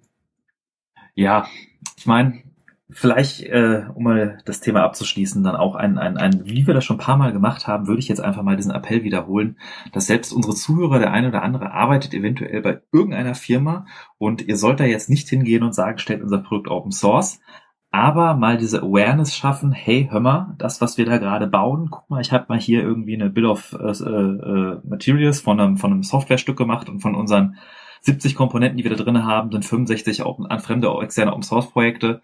Ähm, das ist wichtig, dass es die gibt. Vielleicht sollten wir das auch irgendwie anerkennen. Das kann der eine andere mal auch machen. Aber ich würde sagen, äh, machen wir mal weiter, weil es gab dieses Jahr noch ein paar spannende Entwicklungen. Und zwar hat der Chris, glaube ich, da was. Ja, ich wollte mit euch äh, mal in das äh, Thema einsteigen, das ähm, Dennis und mich schon äh, eine Weile begleitet, beziehungsweise äh, eine Hardware, die uns beide schon eine Weile begleitet. Und zwar geht es um ein Jahr mit Steam Deck. Wir haben ja ähm, beide eine solche Steam Deck in unserem Besitz und äh, haben damit jetzt wahrscheinlich schon einiges ausprobiert. Und ich wollte da einfach mal ähm, quasi einen kurzen Überblick bieten darüber, was, oder äh, mal, mal, mal über einen kurzen Überblick bieten darüber, was wir so für Erfahrungen damit gemacht haben und wie unsere, ähm, ja, vielleicht auch unsere Prognose für äh, diese Plattform vielleicht auch ist. Und ähm, ja, ich mache da einfach mal den Einstieg mit ähm, dem ersten Manko, das ich festgestellt habe, ähm, wo ich sage, ja, das ist äh, verständlich, dass es nicht so ist, aber es ist schade, dass es nicht so ist. Und dabei geht es um Non-Steam-Games. Also ich besitze nicht nur Spiele auf Steam, sondern zum Beispiel auch habe ich einiges über Go.Games gekauft, also GOG.com. Ähm, ich habe äh, meide aber zum Beispiel komplett äh, ähm, den ähm, ähm, einige andere, wie zum Beispiel Epic, äh, meide ich komplett ähm, es gibt äh, aber auch einige, die zum Beispiel da ihre Spiele haben. Und ähm, die Deck ist nun mal Steam fokussiert. Ähm, sie hat aber einen so, äh, sogenannten Desktop-Modus, wo man sich zum Beispiel auch andere Software installieren kann, beispielsweise Flatpaks. Da werden wir vielleicht auch gleich kurz drüber reden. Und ähm, ja, meine Erfahrung war halt so, solange ich in Steam äh, mein Spiel habe und das installiere und äh, das ist, äh, ob das nun unterstützt es oder nicht, ist manchmal sogar irrelevant. In den allermeisten Fällen kann ich das Spiel installieren, starten und es läuft. Ähm, ja. Sei denn, ich möchte jetzt zum Beispiel ein Game von GOG installieren, dann muss ich mich mit Linux auskennen, dann brauche ich meistens sogar schon die äh, äh sogar Erkenntnis über die, die Funktionalität des Terminals. Und ähm, wenn ich dann auch noch solche Komfortfunktionen wie zum Beispiel ähm, das Synchronisieren meiner Speicherstände realisieren möchte, dann muss ich das alles selber bauen. Ähm, mit SyncThing oder Nextcloud oder auch anderen Tools. Und das ist ganz schön schade, weil ich denke mir so, äh, das hätte man bestimmt auch noch anders machen können. Ähm, warum gibt es da nicht die Möglichkeit, warum äh, erweitert äh, Valve nicht äh, den Steam-Client so, dass es dafür auch eine gute Schnittstelle gibt? Das ist halt so ein bisschen äh, traurig, weil da merkt man eben halt, ja, sie, sie sind, sie sind nah an den Gamern, äh, an Gamern dran und sie, sie orientieren sich an den Bedürfnissen von SpielerInnen, aber irgendwie, sobald es darum geht, den Vendor-Login ein bisschen auszuhebeln, da muss man sich dann schon selber damit beschäftigen. Das ist ein bisschen schade. Ja, ähm, kann dem zumindest teilweise so zustimmen, weil durch den Heroic Game Launcher, wenn wir jetzt bei dem Thema Non-Steam-Game sind, äh, hat das für mich, also gerade seit dem letzten oder vorletzten Release, unglaublich viel geändert, seitdem es die Steam-Integration äh, entsprechend gibt bei Heroic. Ja, das heißt, ich logge mich einmal bei, G also vielleicht über den Desktop oder so, logge ich mich einmal oder über den Desktop-Mode, logge ich, log ich mich bei GOG über den Heroic Game Launcher äh, ein und lade dann einfach nur noch meine, meine Software rund, also meine, meine Games runter und sage dann hier bitte einmal als Steam, äh, also als Steam-Verlinkung entsprechend entsprechend Steam einbauen. Und ich habe jetzt mehrere Spiele, die ich einfach darüber genauso zocken kann wie bei Steam auch. Also das funktioniert. Was bei mir einfach keine Rolle spielt, was bei dir aber jetzt so wohl eine Rolle gespielt hat, ist tatsächlich das äh, Synken von entsprechenden Spielständen. Da, äh, ne, wenn du mit SyncSync oder Nextcloud da irgendwie da selber bauen kannst, wunderbar. Aber da habe ich, äh, also den Bedarf habe ich einfach nicht. Ja, das sehe ich natürlich. Ähm, das ist, glaube ich, auch, wenn man sich quasi auf dieses Deck selber stürzt als als Spielplattform und ansonsten gar nicht äh, mit Rechnern quasi nur ich sage jetzt mal in Anführungsstrichen, nur arbeitet nicht eben darauf zockt, dann ist es, denke ich mal, auch kein großes Thema, da hast du absolut recht.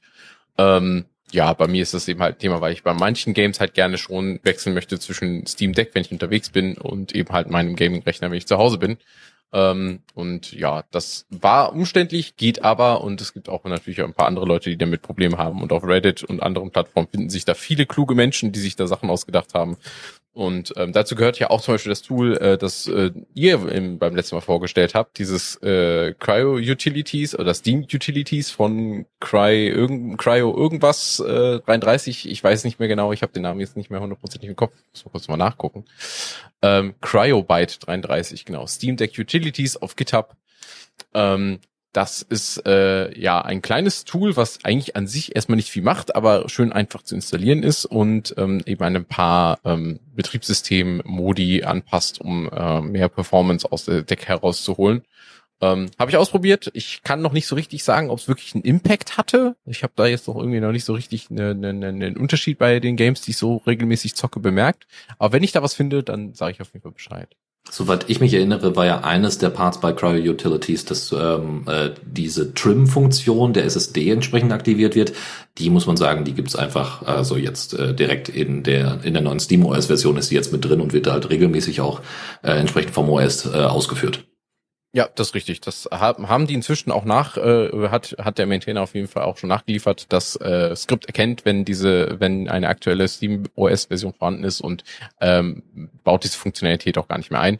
Ähm, ansonsten wird da ein größeres Swap empfohlen. Das kann man dann aussuchen, wie groß das werden soll, ein Swap-File. Und ähm, entsprechend das Swappiness wird runtergesetzt, weil aktuell äh, oder in der Standardausführung die Steam Deck eigentlich immer swappt. Also das Swappiness steht auf 100 ähm, was eigentlich heißt, sobald äh, es irgendwie was äh, zum Swappen gibt, macht das sofort. Ähm, und darauf kann man an sich ja erstmal verzichten, wobei das bei den Geschwindigkeiten der verbauten, also solange man nicht die 64 Gigabyte Version hat, ist, glaube ich, der Impact gering, weil die ähm, NVMe SSDs, die bei den größeren Versionen verbaut sind, die äh, sind schnell genug. Ich glaube, da fällt das nicht weiter ins Gewicht.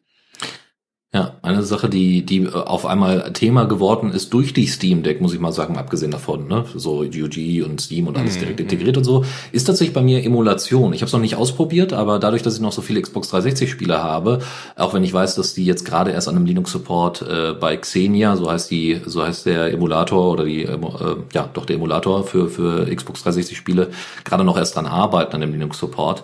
Aber sobald der kütt, ähm, da muss ich ganz ehrlich sagen, das ist für mich äh, tatsächlich ein Ding, womit ich mich vorher nie beschäftigt hätte, weil äh, ich ja froh war, dass überhaupt irgendwelche Spiele auf Linux liefen. Aber jetzt denke ich mir nur so, ja, warum denn eigentlich nicht? Ja, also sind ja die die Xbox 360 Spiele sind halt so die Qualitäts, äh, qualitätstechnisch so aufgebaut, dass es also super auf diesem kleinen Display, klein in Anführungszeichen, ja, 7 Zoll immerhin, äh, äh, wunderbar wahrscheinlich spielbar sind und ja auch auf diese Einfachheit des Gaming-Controllers angepasst sind. Ne? Wenn ich da jetzt Civilization drauf spiele, ist das eine andere Geschichte. So. Ja, klar.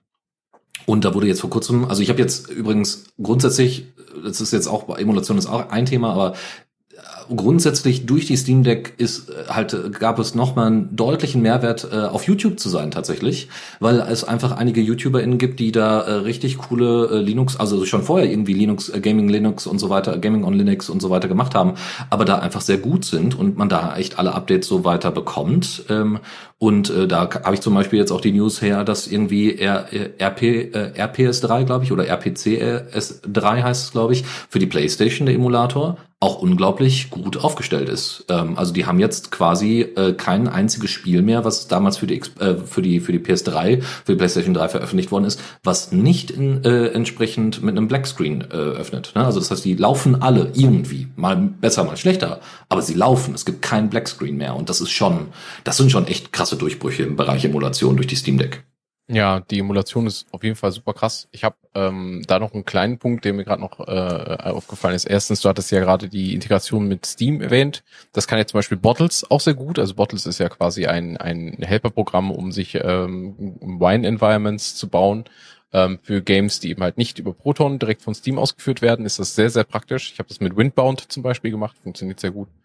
Ähm, und was mir noch eingefallen ist, ähm, ich, was für mich ja das große Revival war, waren RPG-Maker äh, 2K-Games wie Vampire's Dawn oder Unterwegs nach Düsterburg, ähm, wo ich ähm, als äh, Jugendlicher sehr viel Zeit drin versenkt habe und ähm, mit äh, Easy Player oder Easy RPG heißen die, glaube ich.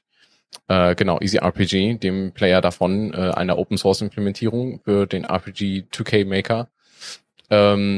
Da kann man äh, das Ganze auch wunderbar auf der Deck spielen und äh, weil das nämlich Linux-kompatibel ist und äh, das hat für mich auch nochmal quasi eine, eine nostalgische Welt wieder aufgemacht. ja, das denke ich mir beim Thema Emulation dann entsprechend auch. Dann hätte ich noch zwei Kleinigkeiten dazu, nämlich einmal, äh, ich habe ja jetzt inzwischen auch ein Dock, nämlich das äh, von, äh, wie heißt das nochmal, J... JSOX. Genau, JSOX, so, äh, also eines davon, wo HDMI äh, DisplayPort, drei USB-Ports und äh, entsprechend noch ein äh, LAN-Port mit dran ist, mal abgesehen vom USB-C. Und ähm, das habe ich deswegen, weil ich dann gemerkt habe, okay, für einige Anpassungen, wo ich dann irgendwie ein bisschen rumspielen möchte, zum Beispiel um irgendwelche GOG-Games, weil muss ich auch sagen, viele GOG-Games funktionieren auch einfach dann nicht. Ja, so, also klar habe ich das auch mal bei Steam, aber bei GOG natürlich deutlich öfters ähm, da ist es dann ganz gut, tatsächlich einfach einen Dock zu haben. Also obwohl ich jetzt kein großer Fan bin, das Ding irgendwie an den Fernseher anzuschließen, aber die Steam Deck einfach, äh, also an der Steam Deck rumzuspielen, ohne zu zocken, meine ich, sondern äh, zu an, Sachen anzupassen, zu, zu, zu hacken quasi, ähm, ist das eine super Sache, sich so, ein, so eine Docking Station und sei sie noch so banal äh, entsprechend anzuschaffen. Ähm, und bin auch tatsächlich durchaus äh, zufrieden mit der mit der Docking Station, kommt da ganz gut mit klar. Kann also nur jedem empfehlen, der sagt so, okay, ich habe irgendwie Und es gibt noch ein paar andere Sachen und so weiter, sich dann einfach tatsächlich so eine Dockingstation zuzulegen, um dann komfortabel auch äh, mal bestimmte Spiele, ob es jetzt Emulatoren oder andere Sachen sind, äh, zum Laufen zu kriegen. Genau, und der letzte Part ist, äh, dass wir inzwischen, da hatte mich auch ein YouTuber äh, darauf äh, aufmerksam gemacht, es sind jetzt sieben, über 7000 Spiele verified und playable äh, in der Steam Library, also offiziell, ne? und da sind auch viele Spiele drunter, die eigentlich funktionieren, ja, mit kleinen Anpassungen, ja, äh, da kann man, deswegen gibt, bin ich froh, dass es auch nochmal ProtonDB gibt, bin ich auch froh, dass es überhaupt solche, solche Projekte wie ProtonDB gibt. Ähm, man muss sagen, die haben jetzt irgendwie 10.000 Spiele getestet bei Steam oder bei Valve und das bedeutet, dass sie von den 50.000 Spielen tatsächlich damit ein Fünftel ihrer gesamten äh, Games Library entsprechend äh, versucht haben zu verifieren zu, äh, oder als playable entsprechend äh, zu, äh, zu evaluieren zumindest, ob es die gibt. Und da muss man einfach sagen, das ist erstens ein riesiger Aufwand. Und ich finde das ganz großartig, weil jetzt warten wir einfach noch mal so ein weiteres Jahr, ne? Dann haben wir dann äh, vielleicht schon ja ein, ein Drittel vielleicht, ja oder vielleicht sogar schon mehr. Und es und es kommen wahrscheinlich noch immer mehr Spiele natürlich dazu ich bin da sehr gespannt, wie so die Zukunft aussieht und vor allem bin ich sehr überrascht, wie Microsoft sich sehr positiv über die Steam Deck äußert. Das finde ich sehr komisch, ja, und habe da immer so ein bisschen Sorge, dass hier, ne, wie war es? Embrace, Extend, Extinguish. Ja, ja. Aber, ähm, na, also auch, dass man mit solchen Hacks wie, weiß ich nicht, diesen Xbox Gaming Pass, der mich überhaupt nicht interessiert, aber den andere total wichtig finden, um da irgendwelche Spiele drauf zu zocken, dass sie einfach den fucking Edge aufmachen und dann da drin das Ding dann halt zocken auf der Steam Deck. Ist halt schon ganz geil. Das erstmal dazu von mir. ich, ich, ich, bin, ich lausche so ein bisschen, ich, ich schließe mich mal am Ende nochmal an, so als Abschluss, weil ich, ich habe tatsächlich keine Steam Deck, nicht weil ich jetzt irgendwie nicht, nicht gerne zocke, aber ich habe irgendwie meine Hobbys und Zeit, die muss man sich irgendwie einteilen und habe mich aber immer sehr dafür interessiert, wie das so bei, bei, bei Chris und Dennis ist, was sie da so, so zeigen. Aber auch ohne eine Steam Deck zu haben, habe ich tatsächlich sehr davon profitiert, dass es sie gab, weil was natürlich auch aufgefallen ist in diesem Jahr, ist diese ganzen Contributions, die es gab in verschiedenen Open Source Treibern, in GPU Treibern, wo einfach Techniken unten drunter verbessert wär, wurden, Proton Wine sowieso für, die, für den Support von Spielen.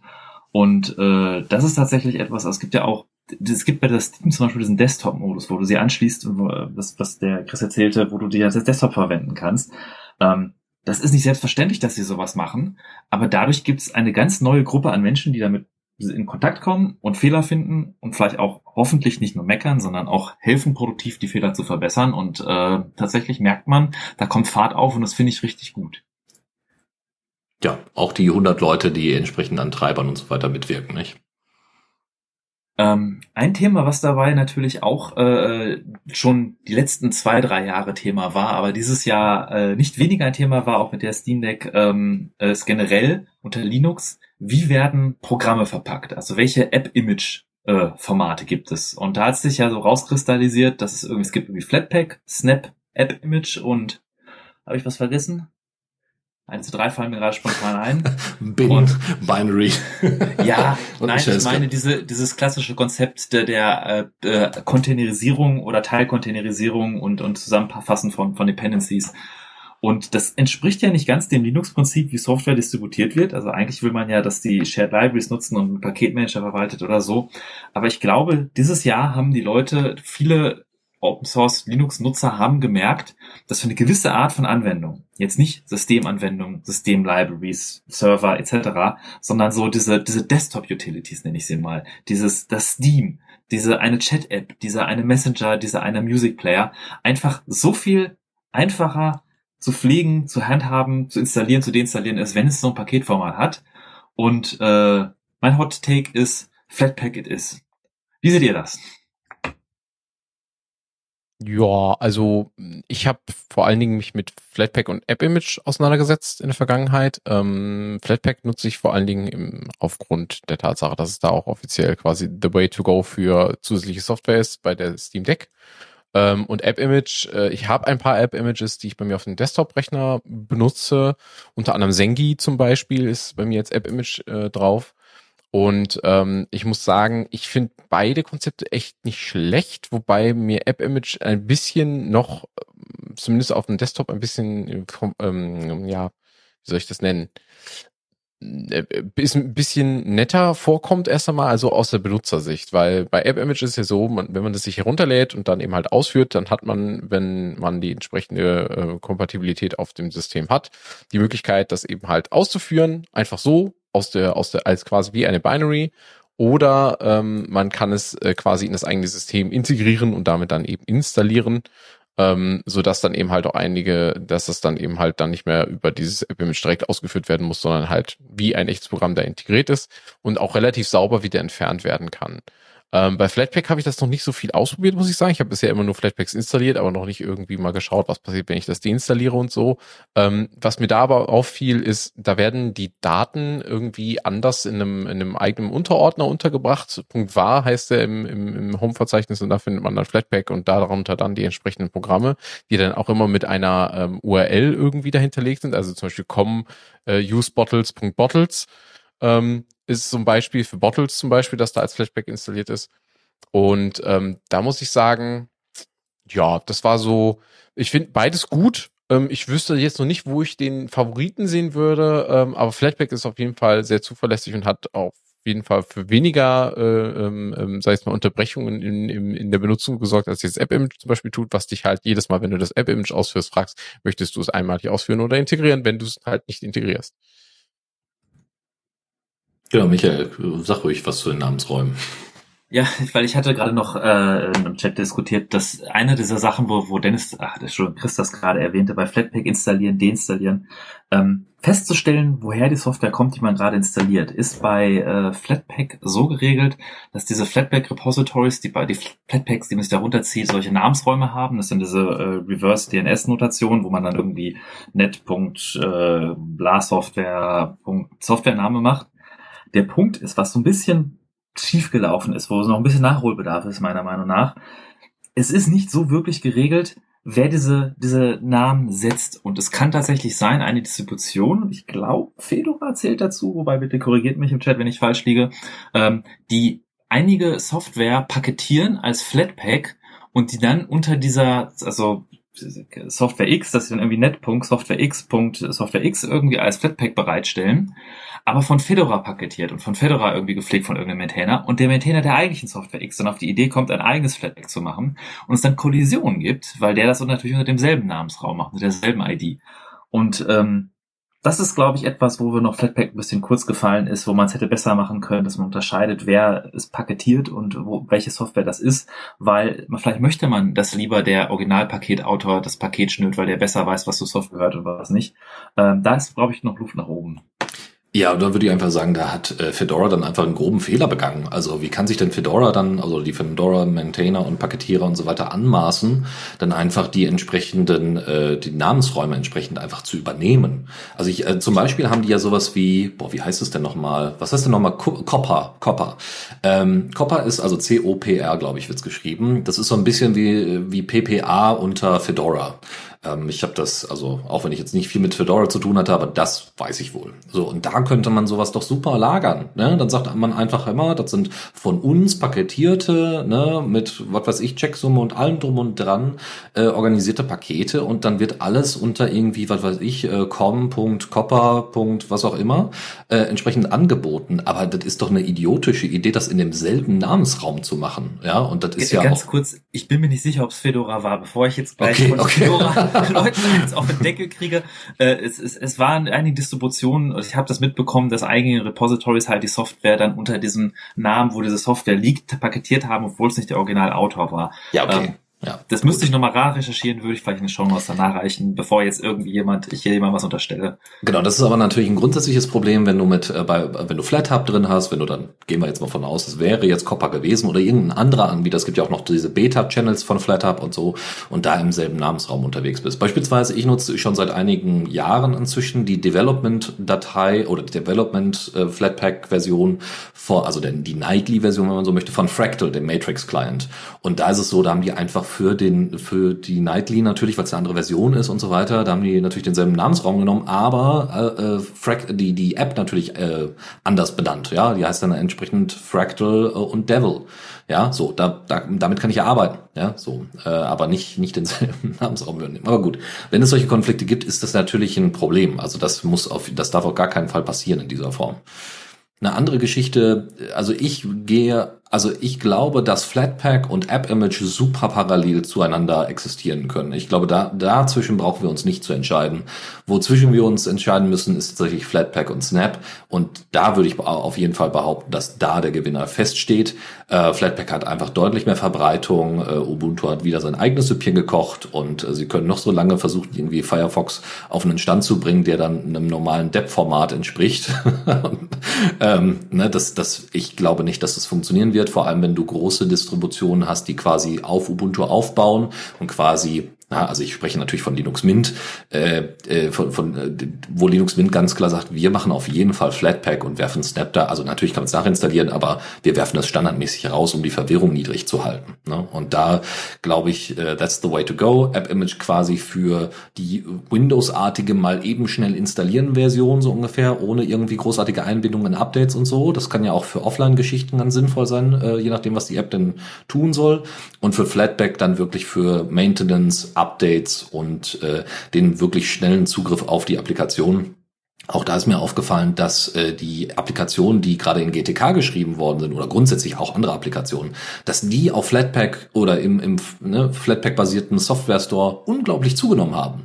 Was sicherlich auch an äh, ähm, an quasi Advaita liegt, also LibAdvaita, was sie was die Gnome Foundation ja mitgebaut hat, ne, um es deutlich einfacher machen zu äh, einfacher zu machen, Update, äh, Applikationen zu bauen. Aber ich glaube, dass Flatpak da auch seine Rolle spielt, weil wenn ich mir überlege, dass diese ganzen Einzelapplikationen dann alle nochmal von Debian paketiert werden müssten, äh, schwöre ich euch in der Hand, äh, wäre, würde ich heute nicht solche coolen Applikationen wie Endeavor oder hier GNOME Network, was war das, GNOME Network Screen oder sowas nutzen oder nutzen können, äh, um mal eben schnell, oder Tagger oder sowas, äh, wo man mal eben schnell ausprobieren kann, ob die Applikation denn genau das erfüllt, was man denn haben wollen würde. Ja, also da denke ich, kann man ganz klar ausmachen, wie bei uns hier die Tendenz ist. Also wir sind alle Flatpak-Befürworter und gegen Excel, Apple haben wir uh. definitiv nichts. Ähm, und äh, ja, Snaps, meh. Snaps sind meh. Ja. Äh, ich kann ja auch nochmal aus dem Chat auch nochmal kurz sagen, da wurde auch schon kommentiert, ja, das ist äh, Da twitter ich jetzt teil, teil, du sowas Das fliegt Mastodon. sofort raus. Ähm, aber wo wir gerade über Mast, genau, wo, wo wir gerade Twitter und Mastodon erwähnen, das ist genau das richtige Stichwort. Da gehen wir direkt über zum nächsten Thema. Ähm, und zwar das Fediverse. Das Fediverse hat einen Hype sondergleichen im deutschen Sprachraum erlebt in den letzten Wochen. Ähm, da ist ja einiges drunter und drüber gegangen, seitdem ta die tatsächliche Übernahme von Twitter durch Elon Musk passiert ist. Und ähm, ja, ich kenne da jemanden, der sehr viel darüber weiß und eine sehr starke Meinung zu den Geschehnissen hat und dem würde ich direkt mal zu Wort bitten. Dennis, erzähl mal, wie du, hast du das alles erlebt? Ja, also das wird wahrscheinlich jetzt fast, also ich möchte nicht so klingen wie Opa erzählt vom Krieg, aber für eine kurze Weile äh, wirkte es tatsächlich so. Also da hat man so ein kleines Nebenbei-Projekt, wo man ein bisschen mithilft bei der Moderation und sich auch einfach mal die Technik so ein bisschen anschaut und dann von den Kollegen, äh, mit denen ich das da zusammen machen darf, äh, ähm, äh, da mal immer so einen Einblick bekomme, ne, wie denn so eine Maintenance aussehen, äh, aussieht von Mastodon und ne, welche Funktionen es so gibt und welche Veränderungen und so und wie man auch mit Docker-Images und so weiter weiter ähm, agieren kann diesbezüglich, um das gut aufzubauen. Und ähm, ja, dann, dann gibt's die Übernahme. und du musst auf einmal, also weiß ich nicht, ohne Ende Brände löschen. Also ich selber tatsächlich weniger, mal abgesehen von irgendwie Moderation und so weiter.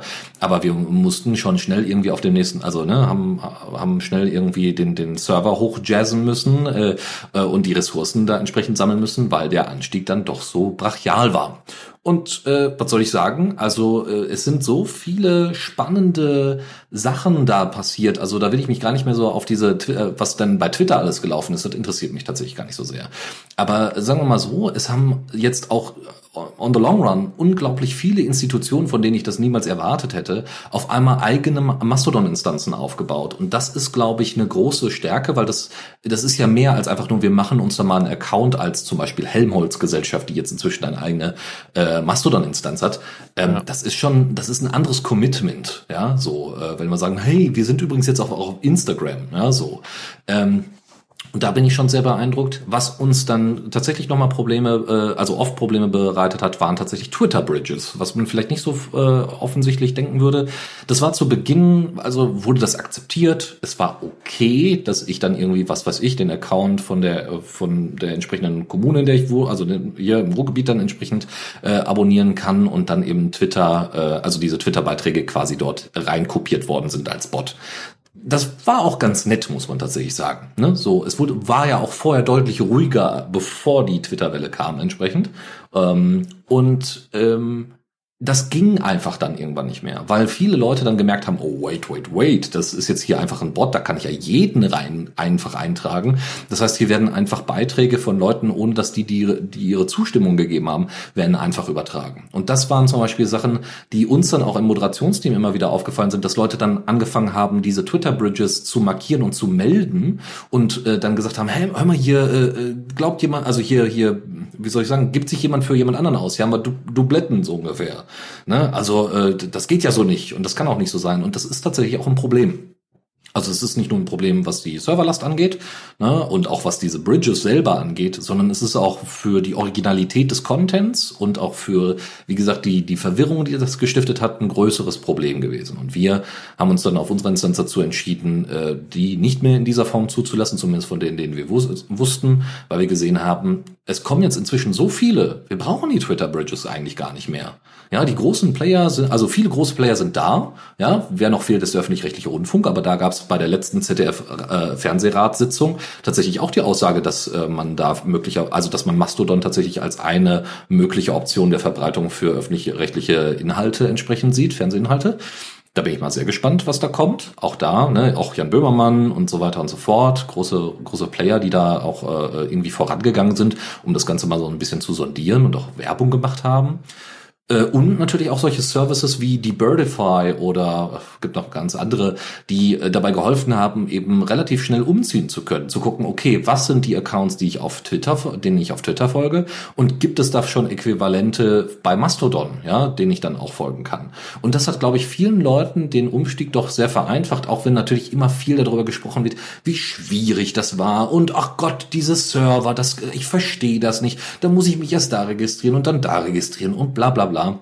Ich muss ganz ehrlich sagen, dafür, dass es ein dezentrales soziales Netzwerk ist, ist äh, sicherlich nicht alles rund gelaufen, aber deutlich besser, als ich es erwartet hätte. Ja, also mal abgesehen, wie gesagt, von den Serverlasten und so weiter, die, wo einige äh, Admins, und dazu zählten wir jetzt meiner Meinung nach nicht, ähm, einige Admins wirklich Probleme hatten, äh, ne? also Mastodon Social selber, also die Hauptinstanz hatte riesige Probleme und war einfach mal offline oder äh, nicht responsive, ne? Und, und konnte keine Inhalte entsprechend versenden oder erhalten und so. Und das darf natürlich nicht sein. Aber da hat sich quasi die Stärke von so einem dezentralen sozialen Netzwerk eigentlich wieder gezeigt, ne? weil die Leute dann entsprechend woanders unterwegs waren. Ne? Also dann äh, einfach die, die Instanz entsprechend wechseln konnten. Und was man aber sagen muss, dass natürlich auch so ein leichter Verlust passiert ist, weil ich merke schon, dass die Art und Weise sich auf Mastodon durchaus verändert hat von der Interaktion her, sich ein bisschen Twitter angenähert hat, aber man viele Sachen, also nicht bei weitem nicht so schlimm, um Gottes Willen, aber es gibt so ein paar Elemente davon, die man ne, dem frühen Twitter, wie das immer auch nachgesagt worden ist, so ein bisschen entlehnen kann. Aber es sind auch einfach Communities äh, so ein bisschen kaputt gegangen. Ne? Also die Anzahl von queeren Inhalten ist deutlich zurückgegangen. Ja, und dabei war das vorher bei Mastodon ein Riesenthema. Und äh, die Fear of Missing Out, die ich zumindest sehr viel empfunden habe, gerade in der Anfangszeit, als diese, diese Welle von Nutzer in Dateien kam, die war echt krass, ja. Also dann hast du halt wirklich jeden Tag immer reinguckt, was gibt's denn jetzt wieder Neues, hat, äh, hat, hat äh, ähm, Elon Musk äh, wieder irgendeinen anderen Scheiß gepostet, kommt jetzt die nächste Welle, müssen wir uns vorbereiten, wieder mehr Hardware beschaffen und, und, und, oder irgendwelche Sachen anpassen, äh, wie schnell müssen wir moderieren und so weiter. Das war schon Stress, aber es ist, wir sind, also ich bin sehr positiv überrascht, wie es gelaufen ist und auch, dass viele Sachen, viele Sachen der der Community von damals in Anführungszeichen auf Mastodon vor vor dem großen Eintritt, äh, so wie bei äh, wie Aspekte der Barrierefreiheit, Content Warnings und Bildbeschreibungen und so weiter, an vielen Stellen zumindest in meiner Bubble doch gut erhalten geblieben sind, ja, oder Leute dann darauf aufmerksam gemacht worden sind, äh, was echt viel viel geholfen hat. Ja, und aber Mastodon ist trotzdem, also das Fediverse ist immer noch schwierig zu erklären für viele Leute. Ja, äh, die Leute kennen jetzt Mastodon, ja, und ähm, wenn ich mir so auch immer noch unsere mein Feedreader angucke, äh, wo ich ja nicht explizit einfach das Thema Mastodon irgendwie fokussiert habe, sondern ganz normale, allgemeine, äh, öffentlich verfügbare Medien einfach mal über Mastodon erzählen. Da muss ich ganz ehrlich sagen, bin ich schon sehr beeindruckt, äh, dass diese, dass auch immer noch Anleitungen, immer noch äh, Tutorials, immer noch, äh, ähm, immer noch Meinungsbeiträge über Mastodon und das Fediverse existieren und weitergeschrieben werden. Und ich glaube, das hält die Flamme durchaus am, also hält das Wasser durchaus am Kochen. Ja, da bin ich absolut bei dir. Ähm, auch die Sache mit äh, der Black Community, die jetzt von Twitter rübergekommen ist nach ähm, nach Mastodon, ist mir auch zum Beispiel sehr viel aufgefallen, ja. ähm, wo sie auch sofort gesagt haben, ey, es ist schön, dass ihr hier schon eine recht queere Bubble habt, aber ihr seid alle zum großen Teil weiß. Ihr seid jetzt nicht so irgendwie so äh, so unglaublich divers, wie ihr glaubt. Und ähm, wir haben jetzt halt das große Problem, wir kommen jetzt, also nicht nur eben halt äh, AfroamerikanerInnen, sondern eben halt auch ähm, Indigene aus jeglichen Regionen ähm, kommen jetzt hier hin und haben quasi den Kampf nochmal vor uns, unsere quasi unsere Nische hier zu schaffen und äh, irgendwie die Reichweite zu bekommen und zu zeigen, die Themen, die uns seit Jahrzehnten und unsere Eltern und unsere Großeltern belasteten, sind halt immer noch da. Ähm, diese Reichweite müssen wir jetzt erstmal wieder bekommen.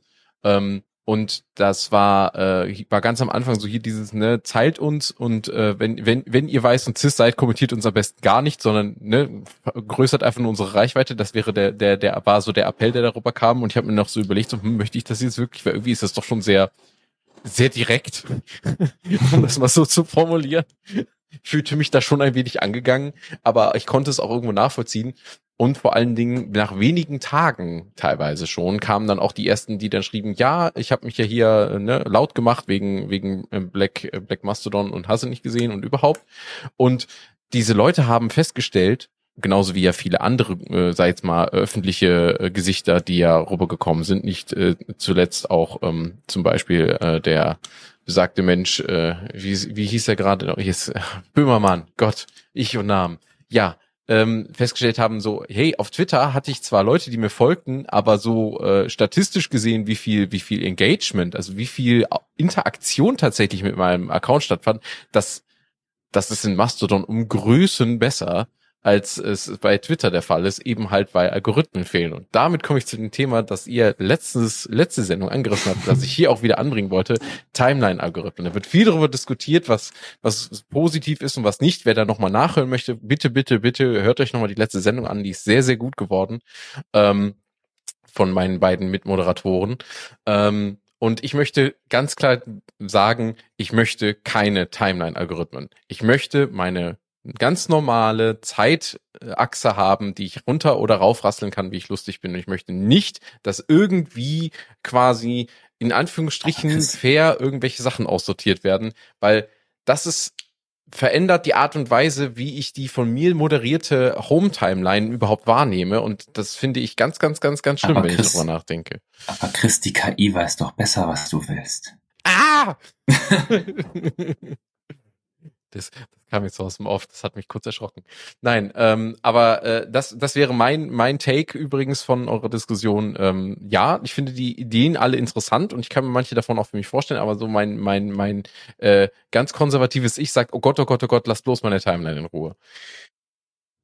Genau, deswegen würde das für mich auch nur als eine Option und nicht als äh, der Standard quasi vorliegen. Da bin ich mal sehr gespannt. Und ich bin vor allem gespannt auf die Zukunft, äh, was ActivityPub angeht, weil äh, viele sich natürlich auch drüber, also die jetzt technisch da unter, eher unterwegs sind, auch darüber beschwert haben, dass ActivityPub, dass ja meistens nicht ActivityPub an sich implementiert wird, ne, wenn es darum geht, sondern eine Kompatibilität zu Mastodon äh, immer wieder versucht wird. Und wenn sich Mastodon irgendwie anders entscheidet, wie denn entwickelt wird, dann äh, ja, hat das natürlich Auswirkungen auf das gesamte Netzwerk. Und da bin ich mal gespannt, ob dann irgendwie mit einer nächsten Version von ActivityPub äh, da mehr Stabilität reingebracht wird, ne, die äh, vielleicht äh, mehr Erwartbarkeit generieren kann.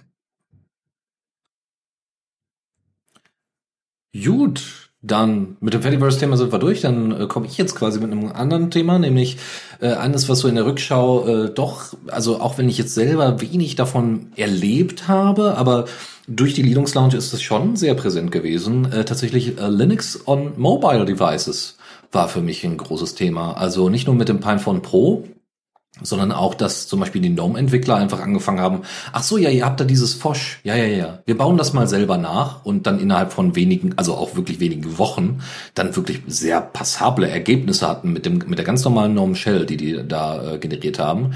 Dann habe ich ein bisschen mit Postmarket OS tatsächlich rumgespielt, auch wenn jetzt nicht so wahnsinnig erfolgreich, aber ähm, habe zum Beispiel sehr oft in den Postmarket OS Podcast reingehört ähm, die, die Entwicklung bei Plasma Mobile waren jetzt nicht so riesig, also zumindest das, was ich so mitbekommen hatte. Aber auch da war mal ganz spannend zu sehen, wie denn äh, Plasma Mobile und die ganzen Applikationen, die da standardmäßig mitgeliefert werden, denn manchmal auch ein bisschen für Verwirrung stiften, weil die dann Eigennamen haben, anstatt einfach so, ja, ich bin übrigens ein Browser. Ja, das ist dann bei Android doch ein bisschen einfacher. Spannend waren auch irgendwie, obwohl das jetzt auch schon einige Jahre älter ist, äh, äh, SXMO, ja, also SXMO ist die ist dieses äh, ja fast fast textbasierte Interface, äh, was sehr sehr minimalistisch ist, um eben so viel RAM wie möglich freizuhalten, auch bei älteren Geräten, äh, was mit Postmarket OS auch ausgeliefert worden ist und so. Und ähm, ja, also Pinephone Pro und äh, Pine 64, die haben da schon einiges, muss man sagen, vorangebracht. Ähm, unter anderem gibt's ja auch das Pine Tab, glaube ich, heißt es. Jetzt auch in der zweiten Version. Das heißt, äh, unter Mobile verstehe ich nicht nur irgendwie Smartphones tatsächlich, die man nutzen kann, sondern auch entsprechend äh, Linux-Tablets und da gibt's inzwischen zum Beispiel auch ein Linux-Tablet von äh, Shift Phone. Das wird auch mit, Ubuntu, äh, mit, mit Linux äh, ausge, ausgeliefert, aber es gibt auch eine Standardinstallation mit Ubuntu. So, das, also das ist vielleicht gar nicht so sehr im Bewusstsein gewesen, aber ich habe auch viele Reviews von anderen, von vom Jingpad, was zwar jetzt gescheitert ist, aber auch das fand ich doch sehr beeindruckend, dass da doch Entwicklungen gibt, äh, endlich mal, naja, eine Alternative zu Android aufzubauen. Was ich mir noch wünschen würde, wäre in Zukunft einen stärkeren Fokus auf so E-Ink-Tablets, äh, weil ich mich da jetzt die letzten ja, Monate, muss ich sagen, intensiv mit beschäftigt habe und äh, warte immer noch darauf, dass äh, das Pine Note endlich äh, voranschreitet in seiner Entwicklung. Da gibt's wohl auch äh, positive Entwicklungen, aber halt immer noch nichts wirklich Handfestes und hoffe, dass Pine 64 dann irgendwann mal einen Pine Note rausbringen kann, was nicht nur eine Developer-Version ist, sondern mit der wir auch in Zukunft arbeiten können. Bin ich sehr gespannt und äh, das äh, und das wurden auch viele Sachen einfach grundsätzlich gemain ähm, in, in, gemainlined in die in den Linux-Kernel. Das das ist schon ist schon sehr nett, muss man sagen. Ja, ich wünschte, ich könnte mich da tiefer mit beteiligen, aber tatsächlich habe ich mit dem Thema so gut wie gar nichts am Hut. Ich äh, habe nur Android-Smartphones und habe meine letzten Erfahrungen mit zum Beispiel auch Ubuntu Touch äh, UB-Ports. Äh, das ist schon viel zu lange her, leider. ich kenne mich da nicht aus. Man muss sagen, da ist auch kein Ubuntu Touch drauf. Das ist ein ganz normales Ubuntu, was halt mit GNOME einfach funktioniert. Wo gemerkt ist ja ein Tablet. Das heißt, ah, okay. die GNOME Shell ist ja schon seit Jahren, also seit GNOME 3 ist äh, die GNOME Shell ja angedacht als, als Tablet, auch, auch als Tablet Interface. Und ich finde, mit den heutigen, also mit dem, mit dem heutigen Stand ist es das tatsächlich umso mehr. Und wer aber sowas mal sucht, dann auch mit, ne, dass man irgendwie Tastatur dran kleben kann und wo es auch ein Auto, also auch Support für gibt, dass Ubuntu drauf installiert ist, also wie gesagt, vorinstalliert, der kann sich, wie gesagt, bei Shift Phone mal das entsprechende Tablet dazu angucken. Da gibt es auch ein paar Videos zu, wie das installiert wird und so. Also wie man das einrichtet. Das fand ich schon, äh, hat mich sehr überrascht, weil das ist so gar nicht durch die Medien gegangen, ähm, dass es sowas gibt. Ja, äh, wo ja alle gesagt haben, ah, jetzt gibt's hier das Jingpad. Und ich so, ja, ja, aber es gibt das schon. und zwar von jemand, von, von Leuten, die das deutlich besser, also und langfristiger anlegen. Okay. Ähm, weil Linux Mobile, ich war jetzt ein bisschen ruhiger da, es ist tatsächlich äh, ein, ein, ein weites Feld. Ähm, es gibt auch einen Bereich, der hörte von mir öfters mal was in der Linux Launch, allgemein dieser Embedded-Bereich. Und ein Thema, was ich finde, was so ein bisschen leider für mich untergegangen ist dieses Jahr, ich wünschte mir mehr davon gehört zu haben, ist Risk 5. Und zwar ist Risk 5 des, äh, der, der ein offener Instruction Set, also ein ISA, man muss äh, für, für Prozessoren. Man muss sagen, es ist nicht ein offener Prozessor, sondern es ist quasi ein offener Standard für das Instruction Set, den ein Prozessor ausführen kann. Und das ist üblicherweise etwas gewesen, abends das klassische Beispiel, was lizenziert wurde von großen Firmen, dass die dann Prozessoren bauen durften, die dann gewisse Befehlssätze ausführen konnten. Äh, der bekannteste Befehlssatz irgendwie x86 von, von Intel, also dann auch alles, was dazu kommt, AMD 64 Erweiterungen, ist, ist eher so Quatsch. Ähm, und gefühlt war Risk 5, als es so durch die Medien ging, die letzten Jahre, der, der, der, der notwendige Torpedo, der uns aus den Klingen des x86 Intel Imperiums befreit und die Open Source Welt liberieren wird, hat gefühlt nicht so funktioniert, wie ich mir das erhofft habe. Ähm, es ist schön zu sehen, dass es immer mehr Firmen gibt, die diese RISC-V kompatiblen Prozessoren bauen und äh, ich glaube, Dennis, du hast sogar äh, Raspberry Pi Alternativen, hatten wir auch letzte Sendung was vorgestellt äh, mit, mit RISC-V Prozessoren. Aber ähm, Vielleicht bin ich nur zu ungeduldig. Ich glaube, in der Welt läuft alles sehr langsam. Ähm, aber ich, ich hätte mir gewünscht, dass es noch eine, eine deutlichere Bewegung dahin gibt und eine, eine Bewegung weg von x86, was nun mal durch sein Alter schon ziemlich viel an Altlast aufgenommen hat. Ähm, und klar, ich freue mich im Embedded-Bereich, was, was bei Coreboot und äh, da alles passiert, was wir letzten Sendung mal drüber sprechen. Aber es ist halt, ich wünschte, es hätte, wäre mehr passiert dieses Jahr. Ja, da muss ich sagen, äh, da habe ich sogar noch weniger erwartet von Risk 5. Also deswegen bin ich eher, eher positiv. Also, ne, dass wir so etwas haben wie eine Art Raspberry Pi Alternative, finde ich schon einen großen Schritt. Also natürlich ist immer schön, wenn alles schnell geht. So gar keine Frage. Ja, Man sollte ja. natürlich bei sowas auch. Aber gerade sowas Abgefahrenes wie Prozessorarchitektur, ähm, das war da inzwischen auch in einem Bereich, ich, es gibt noch ein weiteres kleines abgefahrenes Projekt, was wir, was jetzt auch vor kurzem rausgekommen ist, ähm, ein RISC-V-basiertes äh, Telefon. Also das sieht natürlich auch so aus, wie man sich das so vorstellt, nämlich klobig und eher äh, zum Entwickeln. Ne? Aber auch da, äh, ne, also auch mit solchen kleinen Tests, ne, sowas mal auszuprobieren ähm, äh, und solche solche Devices einfach mal in Umlauf zu bringen, ähm, muss ich sagen, ist schon ist schon ganz nett. Äh, finde ich finde ich schon ganz spannend und bin da mal, also ich kann mir vorstellen, äh, dass es äh, da äh, zumindest an, bei, an einigen Stellen, weil so auch ARM ist ja auch alles ziemlich beschissen, finde ich, ja.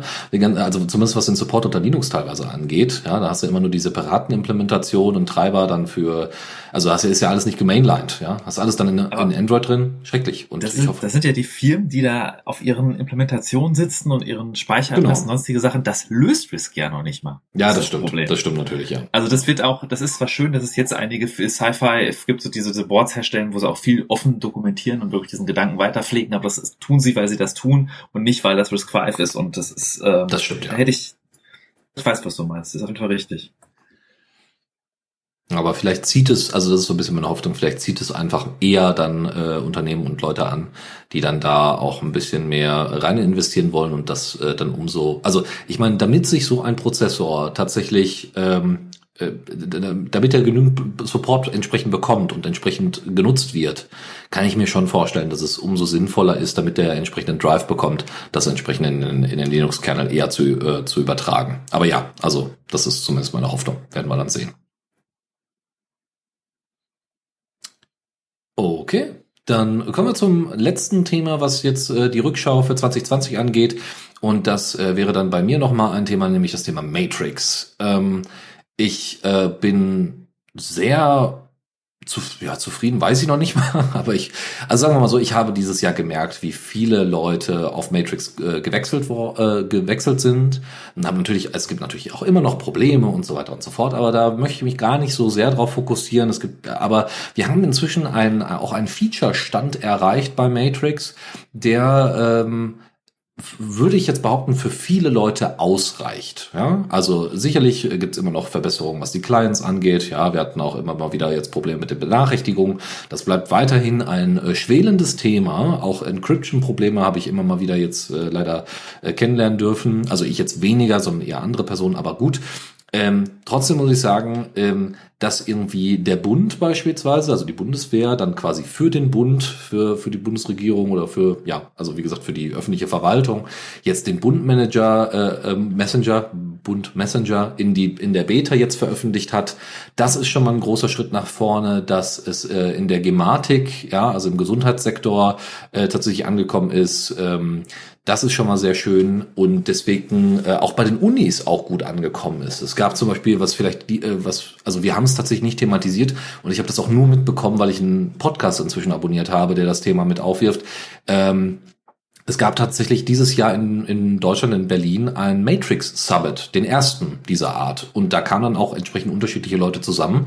Ähm, und ich glaube, dass das, also ne, ganz un, also soweit ich weiß, relativ unabhängig von der Matrix Foundation als auch von New Vector oder ne, Element Matrix Services, den, den Firmen dahinter, was bedeutet, dass da einfach inzwischen so nach und nach ein Ökosystem entsteht, um das man herumbauen kann. Das Einzige, was mich überhaupt nicht interessiert, auch wenn das natürlich schön ist, dass sie das da machen, aber mich so gar nicht interessiert, ist wirklich the third room. Ja, also diese, diese ähm, ja, offene Implementation, wenn man möchte, oder auf Matrix basierende Implementation von äh, vom Metaverse. Ja, interessiert mich nicht, aber wenn das für einige Leute ein Problem löst, why not? Ja, äh, Matrix als Messenger löst auf jeden Fall für mich ein ordentliches Problem in dieser Form und äh, ganz ehrlich, also so sehr man dann auch sagen kann, ja, aber da werden so viele Sachen zwischengespeichert und das ist nicht gut und da sind einige Protokollsachen problematisch und und und. Ich muss ganz ehrlich sagen, äh, ne, wenn ich äh, alleine die Kommunikation vor allem zwischen mir selber aufgesetzten Instanzen habe, dann fühle ich mich da schon deutlich sicherer, als wenn ich einem großen Dienst wie Signal oder sowas das alles in Rachen werfe oder Telegram oder anderen. Ähm, das, das hilft schon, ja. Ähm, äh, ne, das ist ein anderer anderes Angriffsvektor natürlich. Und ähm, das Einzige, was ich ein bisschen in Anführungszeichen schade finde, ist, dass eigentlich zwei dezentrale Protokolle jetzt so ein bisschen parallel laufen, weil sie einen unterschiedlichen Fokus haben, obwohl sie miteinander kompatibel gemacht werden könnten. Weil Matrix ist ja grundsätzlich ein Kommunikationsprotokoll, also nicht nur ein Messenger-Protokoll und kann, wie gesagt, solche Sachen wie Third Room, aber eben halt auch Social Media theoretisch abbilden. Ja, das ist möglich durch die entsprechende Verschachtelung. Und deswegen wäre Matrix vielleicht als ja, ActivityPub-Alternative vielleicht gar nicht so die schlecht, das schlechteste Format. Weiß ich nicht. Kann ich nicht einschätzen. Aber es wäre schön, wenn wir irgendwann äh, quasi primär ein weiteres großes Protokoll gemeinschaftlich sprechen könnten. Ähm, jetzt mal unabhängig davon, welche anderen Probleme das vielleicht mit sich bringen, muss man tatsächlich sagen, weil natürlich unterschiedliche Modi und unterschiedliche, ähm, wie soll ich sagen, Nachrichteninhalte natürlich auch unterschiedliche Clients und unterschiedliche Convenience benötigen.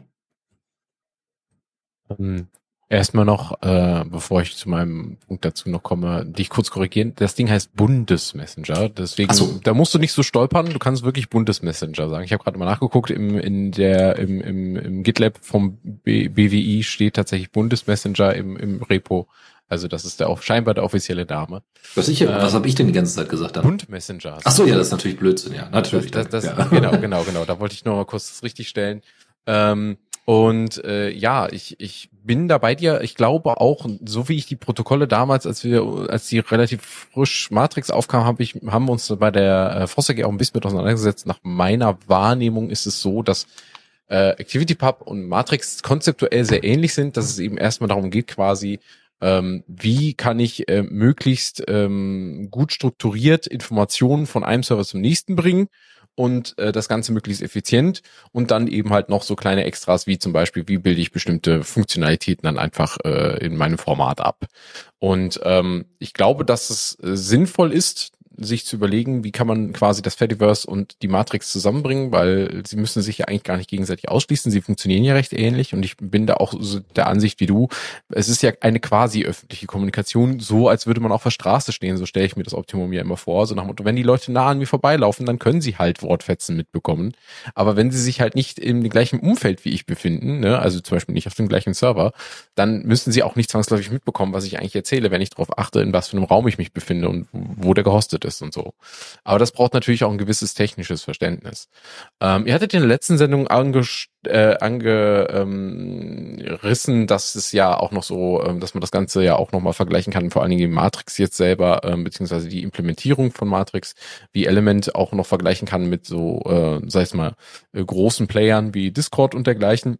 Und ich bin, wollte nur noch mal kurz da äh, quasi ergänzen, dass ich euch da zustimme, dass es durchaus sinnvoll wäre, um dem Ganzen überhaupt ein, ein, ein Gegenpol zu bieten, dass eben halt eine anständige Video-Streaming-Funktionalität auch über die Matrix möglich sein sollte, beziehungsweise mit Hilfe von Matrix Extensions ermöglicht werden sollte, weil ich glaube, das ist tatsächlich in, in dem ganzen ähm, Durcheinander von Messengern und äh, Discord in Anführungsstrichen Servern, da hatten wir ja auch schon eine Klarstellung gehabt in der letzten Sendung, ähm, dass man da einfach eine ganz große Gruppe von Personen noch nicht abgeholt hat und das sind eben halt die Streamer beziehungsweise deren Zuschauenden, ähm, weil da ist es noch gibt es noch einen großen bunten Strauß an Tools, die man äh, in Open Source in der Open Source Welt verwenden könnte, aber noch nicht so richtig irgendwie alles zusammenfügt. Und ich glaube, da ist noch ein wichtiger Schritt, den, den äh, die Projekte noch tun können.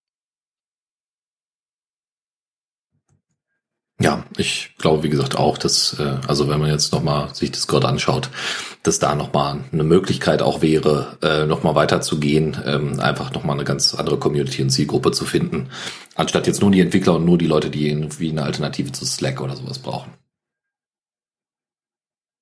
Gut, damit sind wir mit unserer Rückschau von 2022 soweit durch.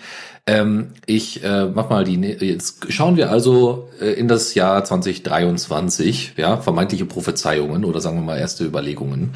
Ähm, erstmal äh, ein Thema, also ich habe zwei Themen direkt zu Anfang. Ein Thema versuche ich jetzt sehr kurz zu halten, weil wir das schon mal an einigen Stellen angesprochen haben. Tatsächlich, ähm, ihr habt sicherlich mitbekommen, und es hat jetzt bedingt auch was mit Open Source zu tun, aber es hat tatsächlich dann auch entsprechende Auswirkungen. Ihr habt sicherlich mitbekommen, dass äh, nicht nur Twitter einige Leute entlassen hat, sondern auch Facebook als auch Amazon. Und ähm, da muss man einfach sagen, das ist schon sehr beeindruckend bei solchen immer wieder als die erfolgreichsten Unternehmen schlechthin dargestellten ne, Unternehmen aus dem Silicon Valley.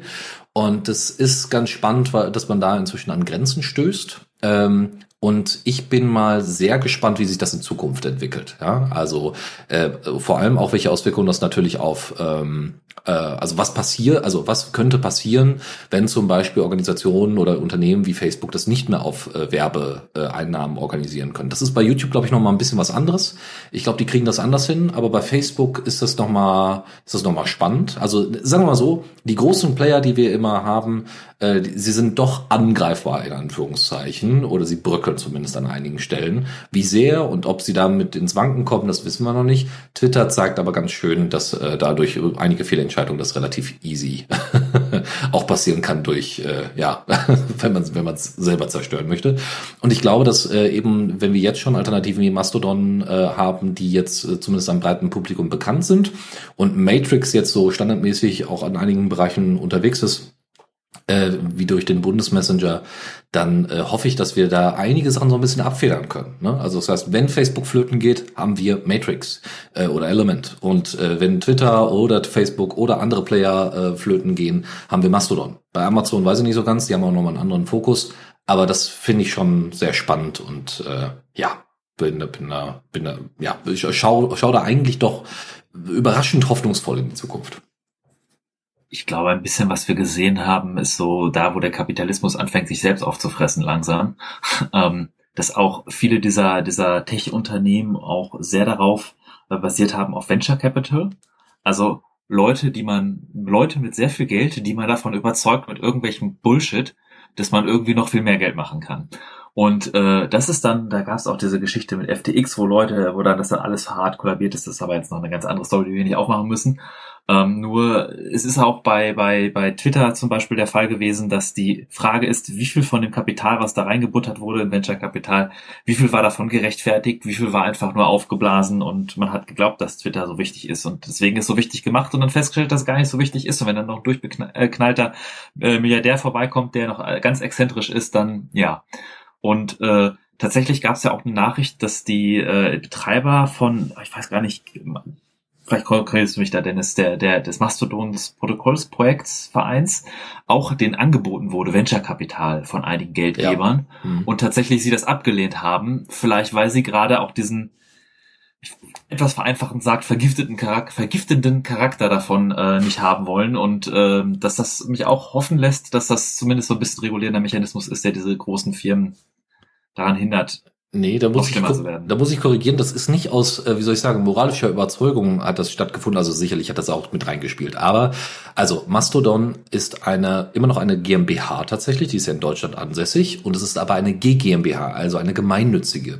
Und die darf nur in begrenztem Maße entsprechende Kapitalien aufnehmen. Ah, okay. Sonst verliert sie ihre Gemeinnützigkeit. Ja, ähm, sonst könnte okay. ja jeder sagen, okay, ich äh, spare hier ein paar Steuern und so weiter. Was? Deswegen, das ist einfach gesetzlich so. Was glaubst du, wäre auf Mastodon passiert, hätten sie Venture Capital von irgendwelchen Geldhaien mit, mit Kryptocoin-Hintergrund genommen, wie denen da ins Gesicht geschissen werden wo, wäre? Man muss, man muss aber sagen, dass einige Mastodon-Instanzen äh, tatsächlich gekauft worden sind. Ja, also es gibt eine große, äh, Mast also Mastodon ist ja in äh, Japan sehr äh, berühmt, muss man sagen, aber eben halt vor allem aus dem Grund, dass dort naja, Inhalte geteilt werden, die sonst im europäischen oder im westlichen, äh, andere, rest, restlichen westlichen Bereich nicht äh, geteilt werden dürfen gesetzlich. Äh, dementsprechend gibt es da auch viel De Defederation und das hat dazu geführt, dass einige große Instanzen tatsächlich gekauft worden sind von einzelnen Playern. Und das, äh, ne, also Dezentralität kann auch wieder verloren gehen, muss man ganz klar sagen an diesem Beispiel. Also ich wollte das trotzdem als etwas Positives ja. darstellen im Sinne von, dass dafür aber ne, Dezentralität entsprechend weiter ausgeweitet werden muss, ja, damit sie funktioniert und eben solche großen Instanzen dann nicht stattfinden dürfen. Du hast ja auch noch andere Bereiche, in denen du gesagt hast, wo du dich viel mit beschäftigst, nämlich die öffentliche Digitalisierung. Wie sieht's denn da mit deinen Zukunftsprognosen für 2023 aus? Ja, Prognosen sind ja immer schwierig, vor allem wenn sie die Zukunft betreffen. Und deswegen, ja. äh, genau, es geht um die öffentliche Verwaltung, die Digitalisierung der öffentlichen Verwaltung. Und das sind vielleicht so Themen, die, also wir haben sie immer mal wieder angeschnitten, gerade wenn Open Source eingesetzt wird, aber ich bin da tatsächlich überraschend guter Dinge, äh, was man vielleicht nicht so erwarten würde. Also erstmal äh, gibt es einen unglaublichen demografischen Wandel in der öffentlichen Verwaltung. Also in den nächsten Jahr 10, 10, 15 Jahren gehen unglaublich viele Leute in Rente, ähm, was bedeutet, dass einfach weniger Personal zur Verfügung steht und dementsprechend dementsprechend äh, auch die Ansprüche natürlich an das Personal entsprechend sich verändern müssen, als auch das Anspruch des Personals, also die, die, die Leute, die dort arbeiten, natürlich auch einen anderen Anspruch an den Arbeitgeber haben, ja, Homeoffice oder äh, andere Formen äh, von digitaler Ausstattung, die einfach Standard werden muss. Und ich glaube, dass das alles eben, damit der öffentliche Sektor weiterhin attraktiv bleibt, solche Sachen auch mit Digitalisierung an vielen Stellen zu lösen sind. Ne? Flexible Arbeitszeiten sind halt mit Homeoffice eher möglich äh, als äh, ne, mit anderen Sachen. Und dafür muss entsprechend ausgestattet werden. Und diese Ausstattung sollte natürlich auch entsprechend, naja, äh, wie soll ich sagen, sparsam, also im Sinne von äh, nicht, nicht besonders viel Geld ausgebend sein. Und ähm, da kann Open Source natürlich eine Unterstützung darstellen. Zudem gibt es noch weitere Sachen wie das äh, Online-Zugangsgesetz, das sogenannte OZG, ähm, das eigentlich ab Anfang nächsten Jahres gelten sollte, dass ihr bestimmte Dienste einfach standardmäßig über Online also über über äh, Online-Angebote lösen, äh, also fast ausschließlich dann sogar noch über äh, Online-Angebote lösen könnt. Also nicht Wohngeld beantragen oder was haben wir noch äh, ummelden oder all so ein Kram, dass ihr da nicht mehr hin müsst, irgendeinen Termin äh, holen müsst oder sonstiges, sondern dass das dann auch so geht. Ne, Personalausweis vielleicht sogar da auch direkt beantragen. Ähm, diese Sachen werden zwar jetzt nicht direkt nächstes Jahr kommen, weil wahrscheinlich dieses Gesetz noch ein bisschen weitergeschoben wird, ähm, weil die, wer hätte es gedacht, die Verwaltung es dann doch nicht so schnell hingekriegt haben, sich darauf einzustellen. Aber dadurch, dass jetzt so viele Sachen, da, dadurch, dass jetzt alle erstmal ausgegangen sind, dass 2023 das kommt, gibt's einfach schon immensen Fortschritt in dem Bereich. Ne? So. Und Corona hat, muss man einfach sagen, so unschön es war, einfach unglaublich diesen Digitalisierungsdruck äh, nochmal äh, äh, noch mal, äh, hochschnellen lassen. Und auch solche An Anbieter wie Dataport, über die wir ja öfters gesprochen haben, bieten einfach ja auch schon fertige Lösungen an, die jetzt einfach nur noch übernommen werden müssen. Ne? Also es gibt einfach jetzt mehr Erfahrung und das führt dazu, dass einige Lösungen einfach standardmäßig eher übernommen werden. Beim Bund ist zwar immer noch Office 365 irgendwie ein großes Thema und ich hoffe, dass das Thema bald abgehakt ist. Ne? Also wenn jetzt hoffentlich alle, alle, alle Datenschutzbeauftragten ganz laut schreien, dass das dann auch entsprechend gehört wird. Wir werden es sehen. Ansonsten muss es mal ein paar Klagen geben. Aber ich bin mal sehr gespannt, wie gesagt, wie das in Zukunft aussieht. Aber man muss unter all den Bedingungen immer noch berücksichtigen, das ist auch ein Risiko. Ja, die elektronische Gesundheitskarte, die E-Akte, das ist auch ein Problem. Aber wenn ihr wüsstet, wie so eine Verwaltung immer noch viel mit Papier arbeitet, dann würdet, also, ne, dann ist das wirklich, ja, schwierig äh, irgendwie in Waage zu bringen, sagen wir mal. Und ich hoffe, dass sich, wie gesagt, der öffentliche Sektor auch äh, umso mehr an äh, Public Money for Public Code entsprechend orientiert und dann auch solche Projekte wie Matrix und Co. entsprechend mit Finanzierung ausstattet. Du hattest ja gerade schon wenn ich weitermachen darf, ähm, die, äh, die, die Datenschützer erwähnt. Und äh, Schutz von digitalen Persönlichkeitsrechten ist ja jetzt auch in den letzten Jahren immer stärker in den Fokus gerückt, ähm, nach der Einführung der DSGVO. Und ich bin ja selber auch, äh, wie einige von unseren ZuhörerInnen ja wissen, ähm, Datenschutzbeauftragter in meinem Unternehmen, wo ich angestellt bin. Und ähm, da ist es so, ähm, ich habe in der Vergangenheit gemischte Gefühle gehabt, was das ganze Thema betrifft, weil zum einen natürlich gibt es immer diejenigen, die sagen, ja, der Datenschutz verhindert nur Dinge, ähm, was ja auch nicht zuletzt unser Bundesdatenschutzbeauftragter, Herr Ulrich Kälber, immer wieder versucht, ins rechte Licht zu rücken, weil es ist einfach nicht so. Es ist äh, tatsächlich einfach nur ein Regelwerk, das einem helfen kann, wenn man es dir zulässt, äh, von Anfang an Software richtig zu entwickeln und so zu bauen, dass sie nicht nur die Interessen des Entwickelnden beziehungsweise der Firma hinter der Entwicklung, sondern eben halt auch die Interessen der Nutzenden ähm, ebenso äh, respektiert. Und ähm, ich glaube aber, nachdem ich ja mich immer regelmäßig auch dann mit neuesten Nachrichten rund um den Datenschutz auseinandersetzen darf in meiner Position, ähm, muss ich sagen, habe ich einen recht positiven Blick auf die kommenden Jahre und das geht auch für 23, ähm, dass die Bemühungen der Länder rund um die DSGVO eben halt zu einem neuen Bewusstsein im Umgang mit unserem digitalen Selbst eben halt führt ähm, bei den betroffenen Unternehmen. Ähm, und ich bin der Ansicht, dass Geschäftsmodelle wie eben halt der Überwachungskapitalismus, die eben durch den Datenhandel gestützt sind, unlukrativer werden und es auch weiterhin äh, einen Negativtrend da geben wird, das dazu führen wird, dass Tools und deren Hersteller sich genauer angucken werden, wie ist unsere Software eigentlich aufgebaut, welche ähm, Modelle für deren Finanzierung haben wir eigentlich? Und können wir uns das so weiterhin leisten mit den ganzen Einschränkungen, die zum Schutz der ähm, Nutzenden eben halt eingeführt wurden. Und äh, ja, das wird zum einen zwar dazu führen, dass äh, auch, äh, sag ich mal, Big Player wie Microsoft sich nach und nach immer weiter den Gegebenheiten anpassen, denn das tun sie aktuell, wenn auch nur in sehr, sehr kleinen Schritten, um dann wieder angeschossen zu werden, Sache Motto, äh, das reicht aber noch nicht.